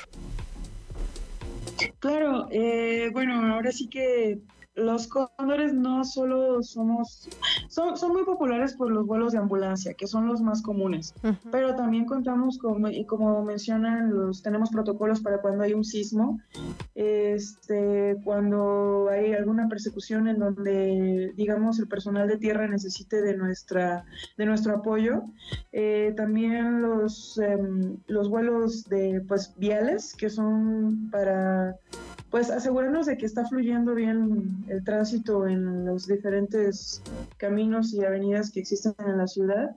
Y el, tengo poco tiempo en el, en el agrupamiento, pero los vuelos que más me han impactado sí son los de ambulancia. El día de ayer justamente tuve la oportunidad de hacer una entrega de unos órganos este, que venían de Guadalajara y nos los entregaron en, en la ciudad, no sabría decirte muy bien, pero lo entregamos en la raza, en el Hospital La Raza, y el poder nosotros tener el, el aterrizar en la avenida y poder entregar con, seguridad y premura algo que es tan importante, para mí sí es como un, un, momento importante y muy humilde en el que puedo, pues podemos aportar lo, lo, que podamos para la, pues para la ciudadanía. Pues capitana, muchísimas felicidades antes que nada. Es un trabajo, es una labor fundamental la que hacen los cóndores de la Secretaría de Seguridad Ciudadana, que muchas veces en, aquí en la capital no, no sabemos al detalle cuál es el trabajo que realizan. Por eso queremos agradecerle que haya estado esta mañana con nosotras. Em, muchísimas felicidades y gracias. Gracias a ustedes, que tengan bonito día. Son las 8 con 24, significa una nueva pero breve pausa, Luciana, y regresamos con toda la información para esta ciudad, la gran Ciudad de México. ¿Qué chilangos pasa? Regresamos. La entrevista. ¿Ya estás grabando? Ah. 8 de la mañana, 27 minutos. Seguimos en ¿Qué chilangos pasa? Otro de los temas que preocupan y ocupan es la violencia en contra de periodistas y comunicadores. Y esta mañana vamos a recibir a Alejandra Ibarra Chaúl. Ella es directora ejecutiva de Defensores de la Democracia. Ya vamos a platicar más a detalle de esta organización. También es autora del libro Causa de Muerte, Cuestionar al Poder. Alejandra, qué gusto saludarte. ¿Cómo estás? Hola, Luciana. Feliz. Muchas gracias por la invitación. Bienvenida Alejandra, te saluda también Luisa Cantú, con el gusto de tenerte por acá. Si te parece, empezamos conversando sobre Defensores de la Democracia, este sitio que recupera el trabajo que fue arrebatado junto con la vida de las y los colegas. Hola Luisa, claro que sí, muchas gracias. Pues eh, precisamente Defensores de la Democracia empieza en 2018 como este archivo o acervo que conserva el trabajo de periodistas asesinados que pues corre el riesgo de desaparecer porque muchas veces se publica en blogs, en páginas de internet, en redes sociales que pues tras la muerte de sus creadores muchas veces se, pues, se va desapareciendo y se pierde, ¿no? Y ya eventualmente nos, nos convertimos en organización de la sociedad civil y tenemos también el podcast Voces Silenciadas, donde contamos historias de periodismo local y de periodismo en riesgo, y que además tenemos el enorme privilegio y placer de que Luciana es la guionista de tres de los episodios de nuestra nueva temporada. No, pues escucharlo. Alejandra, eh, en este libro tú propones algo que a mí me parece muy interesante y está relacionado con lo que platicabas, por supuesto, que realiza Defensores de la Democracia sobre este acervo documental del trabajo de periodistas. Tú dices, los periodistas y los comunicadores que son asesinados en nuestro país no son necesariamente esos periodistas de investigación que están a punto de revelar un, dato que no se sabía, una, una, no sé, una trama de corrupción brutal, sino muchas veces son los que cuentan los problemas del día a día y los que toman partido. A ver, cuéntanos un poquito de esto. Exactamente, sí, pues ahí lo que propongo en el libro es un poco esta reflexión o este análisis de los patrones que he encontrado después de leer y ver los videos de los periodistas asesinados desde, desde 2018 que empiezo a hacer este trabajo. Y la gran sorpresa para mí es que precisamente no me encuentro con periodismo, por decirlo de alguna manera, demasiado sofisticado, o que tenía, ya saben, este, métodos de encriptación o que había encontrado el documento clave que iba a comprobar una cosa que estaba negando a alguien, sino que por el contrario es periodismo muy cotidiano, muy comunitario de alguna manera muy sencillo, pero no por eso menos eh, meritorio ni, menos importante. Y, lo que pasa muchas veces al ver los textos o al escuchar los videos es que hay una postura de, hartazgo, una postura de decir, eh, quiero que se rindan cuentas aquí, tú porque no estás haciendo lo que tienes que hacer, o estoy cansado de esto, o nos están contaminando el agua y está mal. ¿No? Entonces, eh, el libro lo que propone es justamente acercar esos reportajes, acercar ese lenguaje, acercar esos textos al lector, para que podamos conocer a los periodistas asesinados por ese trabajo que nos dejaron, ¿no? Justo la posibilidad de tener toda la data en libros o en un sitio web nos, nos ayuda a hacer estos análisis y a encontrar también posibles soluciones, ¿no? Eh, además, en este sitio de la fotografía, del perfil de los reportajes recuperados de estas periodistas y periodistas que han sido asesinados y asesinadas, hay una clasificación justo por fuente, por si cubrían salud, policíaca, eh, economía, digamos, ¿no? justicia y derechos humanos. En ese sentido, y siguiendo la conversación de lo que nos decías, Alejandra, ¿cuál es la fuente, el estado, el municipio donde encuentras un mayor foco rojo? Es decir, cruzando todos estos datos, ¿a dónde hay que ir a proteger a las y los periodistas? Sí, Luisa, pues te diría que más que un lugar o un... A ver, sí, sí la mayoría de los periodistas asesinados cubrían temas de política, de seguridad y de medio ambiente, si, les, si los analizamos bajo esa categoría, pero más que un municipio, eh, te diría yo que son momentos, ¿no? Entonces lo que propongo en el libro es que el momento en el cual el poder local, ya sea un poder eh, político caciquil o un capo, está atravesando un momento de inestabilidad y los periodistas locales, ciudadanos, independientes, retan esa narrativa de esa persona que está tratando de asentarse en el poder, es cuando suben mucho las posibilidades de, violencia letal, ¿no? Entonces, por ejemplo, em, en el caso de Javier Valdés, cuando extraditan al Chapo y se empieza a disputar el liderazgo del cártel de Sinaloa, este es el momento de inestabilidad. En el primer caso que pongo en el libro, que es el caso de Nevid Conde Jaramillo, se trata de un alcalde que llega al poder de manera cuestionable y está ya pensando en su, en su reelección, es decir, toda su, su administración de tres años es una especie de campaña y bueno, es el, el que empieza a amenazar al periodista, ¿no? Son estos momentos, eh, digamos, donde el poder está inestable que creo que hay que prestar un, un ojo, ¿no? Hay otros hallazgos en el libro, Alejandra, que me parecen interesantes que tienen que ver con eh, la mayoría de periodistas asesinados son en efecto hombres en nuestro país. Sin embargo, hay un apartado en donde hablas de radios comunitarias, de mujeres en radios comunitarias y traes eh, casos donde mujeres en radios que, que, no estaban en la capital, que fueron asesinadas, que fueron violentadas, que fueron amenazadas. ¿Qué nos puedes decir sobre esto? Sí, sí, Luciana. Bueno, el tema del género creo que es bien interesante en este, en este aspecto. Eh, en el libro efectivamente toco el caso de María Teresa eh, Merino Bautista y Felicitas Martínez, que fueron estas dos radialistas triquis que en San Juan Copala estuvieron transmitiendo su radio comunitaria que acababan de abrir durante tres meses cuando fueron asesinadas, ¿no? Y en realidad en el libro toco ese, ese caso de manera un poco más breve y otros dos casos de mujeres. Y mi análisis sobre género en este tema es que la violencia contra periodistas es una especie de castigo, ¿cierto? No es por ocultar una información que habían encontrado, sino es por castigarlos por haber levantado la voz contra el poderoso. Y en ese sentido, eh, por ser un país machista y cómo funciona la misoginia, de repente parecería que las voces de las mujeres no son tan tomadas en cuenta o no son tomadas en cuenta como una amenaza al poderoso, precisamente por provenir de, de mujeres. Y lo que propongo es que en el caso donde sí han asesinado a colegas mujeres es porque extrañamente, o más bien un poco irónicamente, sí se les consideró igualmente riesgosas o peligrosas o una afrenta a la narrativa del poderoso. Híjole. Preguntarte, Alejandra, por esto eh, que nos decías de los momentos de inestabilidad, porque vienen eh, elecciones importantes en nuestro país, que sabemos que también siempre es un, un, foco rojo, ¿no? ¿Qué recomendación tendríamos que hacer gremialmente a las autoridades? Bueno, no, voy a cambiar la palabra. ¿Qué exigencia tendríamos que hacer gremialmente a las autoridades en un momento tan complejo como el que será una elección federal? Eh, sobre todo ya habiendo medido justo estos picos que, que pueden ser elecciones locales o bueno, locales a nivel municipal, pero también estatales. Totalmente, Luisa. Yo diría que estamos en un momento en el cual desde ahorita hay que empezar a poner atención porque las elecciones sí son uno de estos momentos de inestabilidad, pero no necesariamente el día de la elección, ¿no? Sino ahorita que se está empezando a disputar quién va a quedar como candidato, cómo va a venir la campaña, justo estamos en el momento en el que yo consideraría que empieza a ponerse álgido creo que podemos hacer dos cosas. Una, em, hay por ejemplo un programa en Veracruz donde la Comisión Estatal de Atención a Protección a Periodistas está yendo a hablar directamente con las autoridades locales para darles capacitación, ¿no?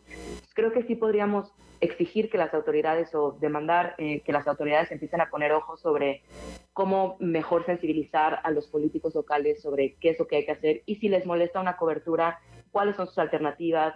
Es decir, suena un poco burdo, ¿no? Pero ¿por qué no matar a un periodista? Y creo que la otra cosa que podemos hacer como gremio es, pues, tejer redes y, contar con las redes que ya tenemos tejidas con colegas en, en, otros municipios fuera de la Ciudad de México, sobre todo, y pues empezar a prestar atención, ¿no? Y donde digan, oigan, yo estoy recibiendo amenazas acá, se está poniendo álgido, yo creo que sí poner foco sobre ese caso y ponerle mucha atención a los momentos en los que empiezan a haber amenazas, creo que sí puede disminuir la probabilidad de violencia letal. Alejandra, no nos queda tanto tiempo, pero me quedo pensando en algo que ha sido discusión en los últimos meses. ¿Quiénes son los actores que ejercen violencia en contra de periodistas? La discusión siempre está relacionada ¿no? con esto del crimen organizado, si es el propio Estado, si son los, eh, los funcionarios los que están ejerciendo violencia o si en realidad se trata, bueno, al final muchas veces de la delincuencia organizada y el Estado los que ejercen violencia contra comunicadores. Exactamente, Luciana. Pues mira, el principal problema para responder esa pregunta de manera contundente es que no se llega a, investigar a los autores intelectuales de estos crímenes. Entonces, quienes dieron la orden de asesinar jamás tocan el proceso de justicia, prisión, un juicio, nada de esto, ¿no? Entonces, lo que sí sabemos es que cuando se llegan a investigar los casos y a la gente a la que llegan a, a enjuiciar y a y a sentenciar son los autores materiales, es decir, mm. quienes físicamente jalan el gatillo, cometen el homicidio, eh, hacen el, acto criminal, ¿no? La mayoría de los casos, este tipo de personas sí son del crimen organizado, son personas que pertenecen a una célula delictiva, al, al crimen organizado, em, pero las órdenes, hay casos donde sí hay al menos una orden de aprehensión girada para los, presuntos autores intelectuales y sí suelen ser en su mayoría eh, funcionarios públicos. Entonces diría yo que, y también eh, apoyándome de la cifra de artículo 19 que ha registrado que la mayoría de los ataques y amenazas a periodistas vienen de funcionarios públicos, te diría yo que sí es eh, pues una mancuerna y en la mayoría de los casos yo me atrevería a decir que son funcionarios públicos que se apoyan de sicarios o de pistoleros o de asesinos a sueldo para cometer el acto. Otra discusión coyuntural que involucra a las autoridades, Alejandra, es la del presupuesto, porque siempre cuánto es suficiente para el mecanismo, para las fiscalías. dividir, digamos, la pregunta en, dos partes. La primera es, y, y esto lo cuento por una experiencia personal, alguna vez platicando con las y los periodistas, por ejemplo, en Guerrero, ¿no? Decían, es que si hay, por ejemplo, un fondo para periodistas estatal, pero se usa para darle becas a los hijos, que de primera instancia suena bien, pero termina siendo también un factor de censura, ¿no? Entonces, eh, digamos, ¿cuál es la recomendación universal para los fondos desde el gobierno? ¿Cómo sí deben usarse, cómo no deben usarse y en qué cantidad? Porque esto es lo que se va a discutir ahorita en, en todos los niveles, federal y locales. Sí, no, complicadísimo porque además, bueno, siempre son recursos limitados y además las necesidades son múltiples, ¿no? O sea, son, como dices, desde las becas a los hijos hasta en, cuestión de atención a, las víctimas indirectas después de un homicidio, una desaparición, ayuda psicológica, eh, bueno, digamos, las necesidades son muy numerosas. Em, yo a lo que le apostaría sí sería la prevención.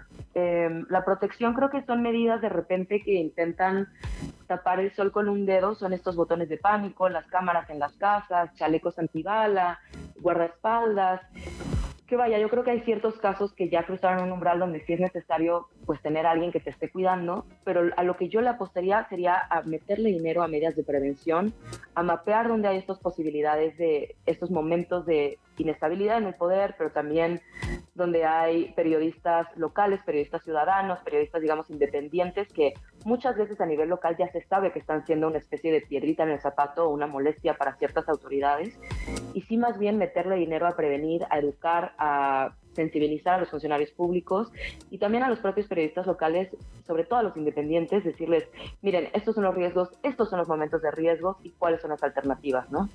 Creo que también es importante, Alejandra, ver cómo se cambia la narrativa. Finalmente, si estamos negando la violencia que es real eh, contra periodistas, contra comunicadores, eso también permea, por supuesto, en la sociedad y no nos ayuda a nadie.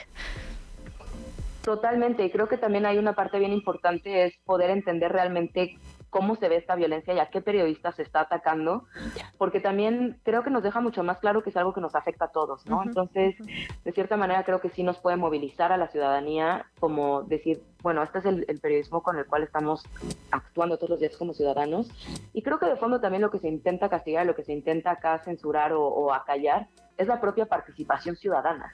Entonces es algo que nos debería estar indignando a todos y creo que si lo entendemos así, en vez de pensarlo como estos crímenes complicadísimos de un capo súper maquiavélico, este, pues nos ayuda a entender que es algo que nos toca todos los días. Alejandra Ibarra, muchísimas gracias por estos minutos de conversación y también por permitirnos eh, hablar sobre tu trabajo y recomendarlo, tanto en Defensores de la Democracia como este libro, Causa de Muerte, Cuestionar el Poder. Un abrazo y ojalá nos veamos por acá más seguido. Y escuchemos gracias, con Luciana. Luciana.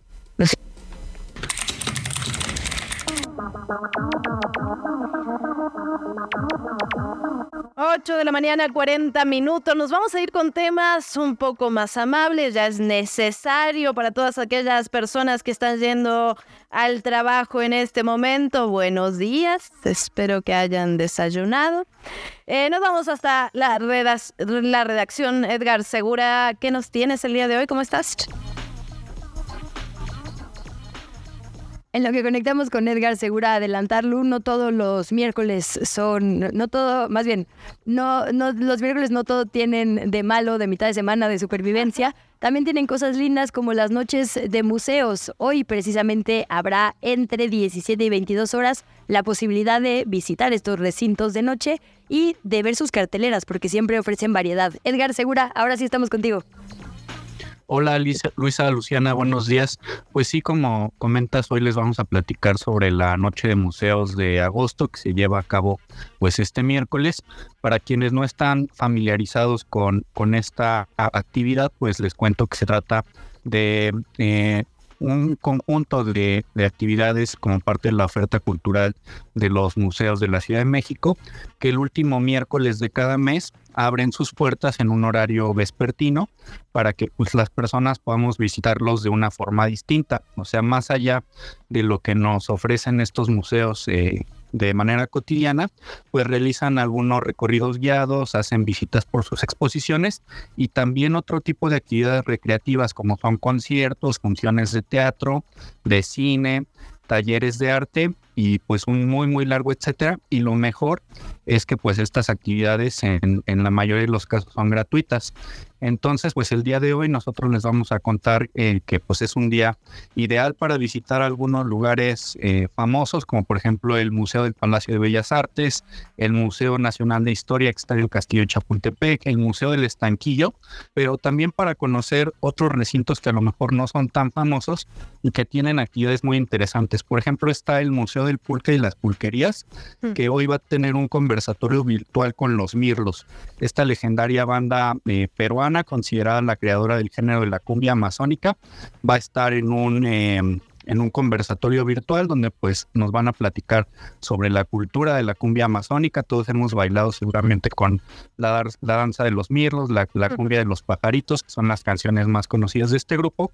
Y terminando el conversatorio, pues vamos a tener un baile con música en vivo a cargo de la, la banda chilanga Rumba San Feroz. Eh, también para pues otras personas que les guste el baile. Eh, el, el, el este, Museo Nacional de la Vivienda va a tener un baile sombrero con Lupita la cigarrita totalmente gratis. O otra opción son las clases de tango que se van a impartir en el Palacio de la Autonomía. Y ya pues para actividades este un poquito más relajadas pues tenemos un homenaje a Chabela Vargas que se va a llevar a cabo en el en la casa de refugios Itlaltepetl con eh, amistades y familiares de, de la cantante cantando alguna de sus rolas. Eh, tenemos también un picnic nocturno en el Museo Mural, donde pues la gente va a poder llevar su comida, su bebida y cenar pues mientras escucha en vivo a una banda de jazz. Y pues así muchas más actividades, compañías. Tenemos funciones de cine en la Casa del Libro, talleres de dibujo. Eh, tenemos un, un recital de poesía en el Museo de la Acuarela eh, y pues todas estas actividades son gratuitas y las podremos, eh, todo el público las puede visitar esta noche en la noche de museo. Experiencias para todos los gustos y sabores. En efecto, también el Palacio de Minería, por ejemplo, va a tener actividades especiales esta noche, una experiencia inmersiva de cultura y arte. También la Fonoteca Nacional. Creo que la Fonoteca es un lugar al que vamos demasiado poco, al que no le damos la importancia necesaria y también tiene actividades esta noche. Edgar, te agradecemos muchísimo que hayas estado esta mañana con nosotras. Estaremos pendientes de chilango.com como siempre. Muchas gracias, Luisa Luciana. Buen día y por supuesto todas estas actividades, la cartelera, las, las direcciones y los horarios los encuentran en chilango.com. Ahí estaremos. La entrevista. ¿Ya estás grabando? Ah.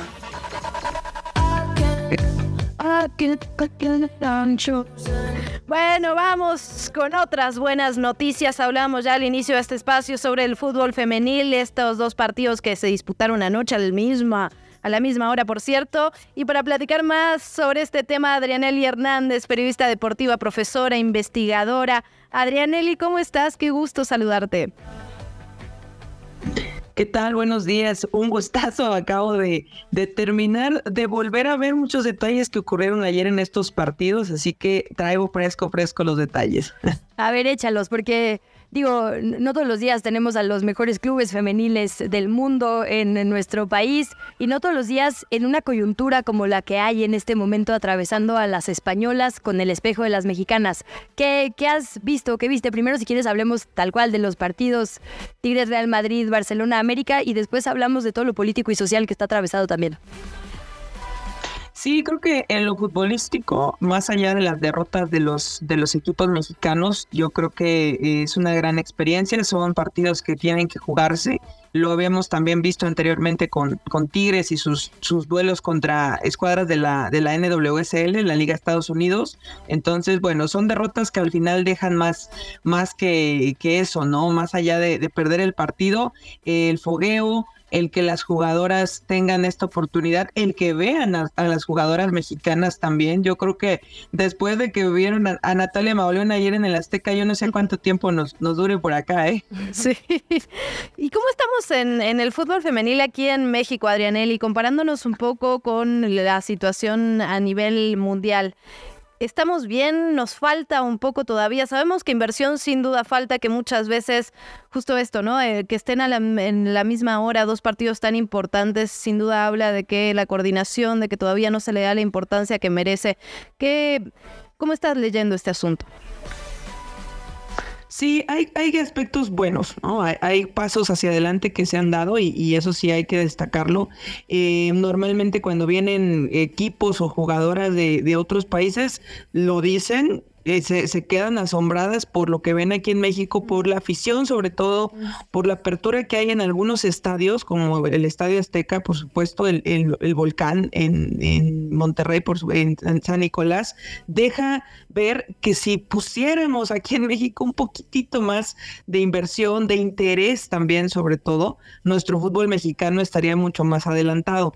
Es decir, hay cosas muy buenas a nivel eh, liga, a nivel el marketing que se hace, a nivel en la respuesta de la afición, sobre todo, pero queda de ver todavía en otros aspectos, que es lo que creo que no nos permite competir todavía a nivel internacional, ¿no? Y que además es lo que nos tuvo fuera de la Copa del Mundo. Bueno, pero ahí, como bien decías, la afición está respondiendo cada vez más, 35 mil personas, la verdad es que es una cifra que hay que presumir, rescatar, aplaudir y lo que viene. Déjame sumarte al análisis, Adrianelli, el, el otro asunto que, que, ya decíamos. La portada hoy, sorpresivamente, porque no siempre son acertadas cuando se trata de cubrir deportes femeniles de muchos medios hoy, es esta manta que desplegaron las jugadoras, em, eh, digamos, con este, con este ahora eslogan pidiendo un alto al acoso que viven las mujeres. Y es que creo que pocas veces, eh, pues en la historia del fútbol femenil y no femenil, había un entrenador y un presidente de una federación como son Jorge Vilda y como son Luis Rubiales, estado a punto de dimitir después de ganar un mundial de ese tamaño, ¿no? A pesar de que ganaron, de que llevaron a la selección al máximo triunfo que hay, pues, en el deporte eh, femenil eh, del, del fútbol, podrían dimitir por la presión social, porque estos espectadores, porque quienes estamos siguiendo el tema, estamos empujando muy duro para que esta violencia estructural machista caiga. Sí, sería totalmente un, un, hito. Creo que es un hito eso, que, que están a punto de, de, de dejar el cargo luego de, coronarse en este campeonato del mundo. Eh, y también es un hito la, la unión ¿no? a nivel global de, del fútbol femenil en apoyo a, la situación muy específica de España. Y yo creo que va por el sentido de que muchas jugadoras, exjugadoras, ahora de, entrenadoras, se ven reflejadas ¿no? en, lo que, en lo que están padeciendo ahora en España que seguramente y de forma lamentable yo diría les tocó vivir en alguna en algún otro momento y que no pudieron lograr ese cambio. Eh, lo ponía este Vero Boquete, que es, es ex capitana, es jugadora de la selección de España, vetada, por cierto. Eh, por estos sujetos, este, lo puso, por fin alguien hace algo, después de que la FIFA anunció la suspensión temporal de, de Luis Rubiales, y es que ellas llevan años tratando de, de, que se les, de que se les tome en cuenta, de que se les escuche, que no estaban inventando ninguna de estas situaciones. Eh, algo que yo veía en el Mundial y que yo lo pensaba era que si España llegaba a ser campeona, yo lo, lo pensé así, ojalá que lo sea para que las jugadoras tengan mucho más fuerza eh, de poder alzar la voz y decir esto es lo que estamos viviendo y mira, al final de cuentas, por un hecho que no debía ocurrir, pero creo que de alguna manera está ayudando a destapar todo lo que hay por debajo. Sí, por otra parte, Adrianelli, tengo la sensación de que este caso ha sido un espejo no solo para México, sino para el mundo sobre cómo opera la violencia machista, particularmente en el deporte, ¿no? Por un lado veíamos a un Luis Rubiales que se defendía, que decía que no iba a dimitir, veíamos un montón de personas aplaudiendo este tipo de actitudes, una, una, parte de la sociedad creo que está muy enojada, pero también ayer empezamos a ver videos circulando donde de alguna manera querían culpar a Jenny Hermoso, a la víctima, sobre lo que había ocurrido. Y esto finalmente pasa en todos los ámbitos, en todos los países con la violencia machista, cuando se defiende al agresor y se culpa, se revictimiza a la persona que fue agredida. Sí, estamos viendo eh, todo el, lo que no debe, ¿no? Lo que no debe pasar, lo que no debemos señalar en una situación de violencia machista, de una agresión sexual. Incluso se, se está cuestionando el nombrarle agresión sexual porque dicen que es muy exagerado, porque fue solo un beso, ¿no? Pero solo un beso sigue siendo una muestra de esta, este poder poder tomar el cuerpo de las mujeres sin, sin ninguna consecuencia y ya estamos viendo que no, que no queremos que se quede impune una situación eh, así. Eh, se le está criticando muchísimo a, a, Jennifer Hermoso por no ser la víctima perfecta, ¿no? Esta víctima perfecta que eh, sumisa, que claro, porque dicen, es que ¿por qué siguió con su vida normal, ¿no? Como muchas veces se ha dicho, ¿por qué siguió festejando? ¿Por qué siguió feliz después de, de sufrir una agresión? Y pues ahí se pone el foco en la víctima y no en quien está realizando la agresión, en el violentador, ¿no? Eso es lo que, lo que debe preocuparnos, cómo está reaccionando el violentador y por qué hizo lo que hizo, ¿no? No importa cómo haya reaccionado la víctima o que haya pasado antes o que haya pasado después de la agresión. Adrianelli, tenemos un par de minutitos. Literalmente quisiera cerrar contigo preguntándote por estos organismos, porque de repente la FIFA, en este caso estamos hablando de la Real Federación Española de Fútbol, son gobiernos aparte, ¿no? O sea, mueven gente, mueven lana y no le rinden cuentas a nadie. El presidente anterior de la Federación Española estuvo creo que del 88 al 2017 en el cargo, o sea, no, casi una dictadura, pues si fuera política, y son muy difíciles de sí. quitar, son muy difíciles de que rindan cuentas. En una reflexión de un minutito, por favor, porque nos tenemos que ir con esto, ¿qué hacer con estas instituciones que están comiéndose literalmente a los procesos de gobiernos? Hay que seguir presionando mediante los organismos eh, pertinentes que existen. Están los sindicatos, el global, que es FIFPRO, hay sindicatos en cada también confederación, asociación de jugadoras, organismos externos que sigamos presionando porque como bien lo decían ustedes al principio, sí está funcionando la presión mediática y social porque ya no pudieron darle la espalda a esto. O sea, fue demasiado y creo que por ahí va el camino. No podemos dejar que un ente privado eh, se deje guiar por otros intereses. No lo vamos vamos a poder evitar del todo, pero que no se olviden de la libertad de las mujeres y las niñas. Sin lugar a dudas, y desde nuestro lado seguir poniendo este dedo en el renglor en estos temas, creo que la presión mediática, la presión social ha sido fundamental en estas últimas semanas. Oye, y a seguir periodistas mujeres, porque también, sí, ¿no? Periodistas totalmente. cubriendo con una perspectiva distinta como la de Adrianelli Hernández, arroba Nelly con doble L foot en las redes para que por allá siga su cobertura, vale la pena. Muchísimas gracias, Adrianelli, por estar esta mañana. Gracias, buen día. Espero que sean muchas más más. Por cierto, con esto, con esto llegamos al final de ¿Qué chilangos pasa? Luisa Cantú, nos encontramos mañana de todas formas. Y por lo pronto le dejamos en muy buenas manos. Ya viene Sopitas, así que cuídese mucho. Excelente miércoles y hasta mañana. Llegamos al final de ¿Qué chilangos pasa? Recupera nuestra información en las redes sociales de Chilango. En el siguiente programa te esperamos con más información y entretenimiento. Nos escuchamos de 7 a 9. Amanece, sobrevive, infórmate y disfruta la ciudad con nosotras.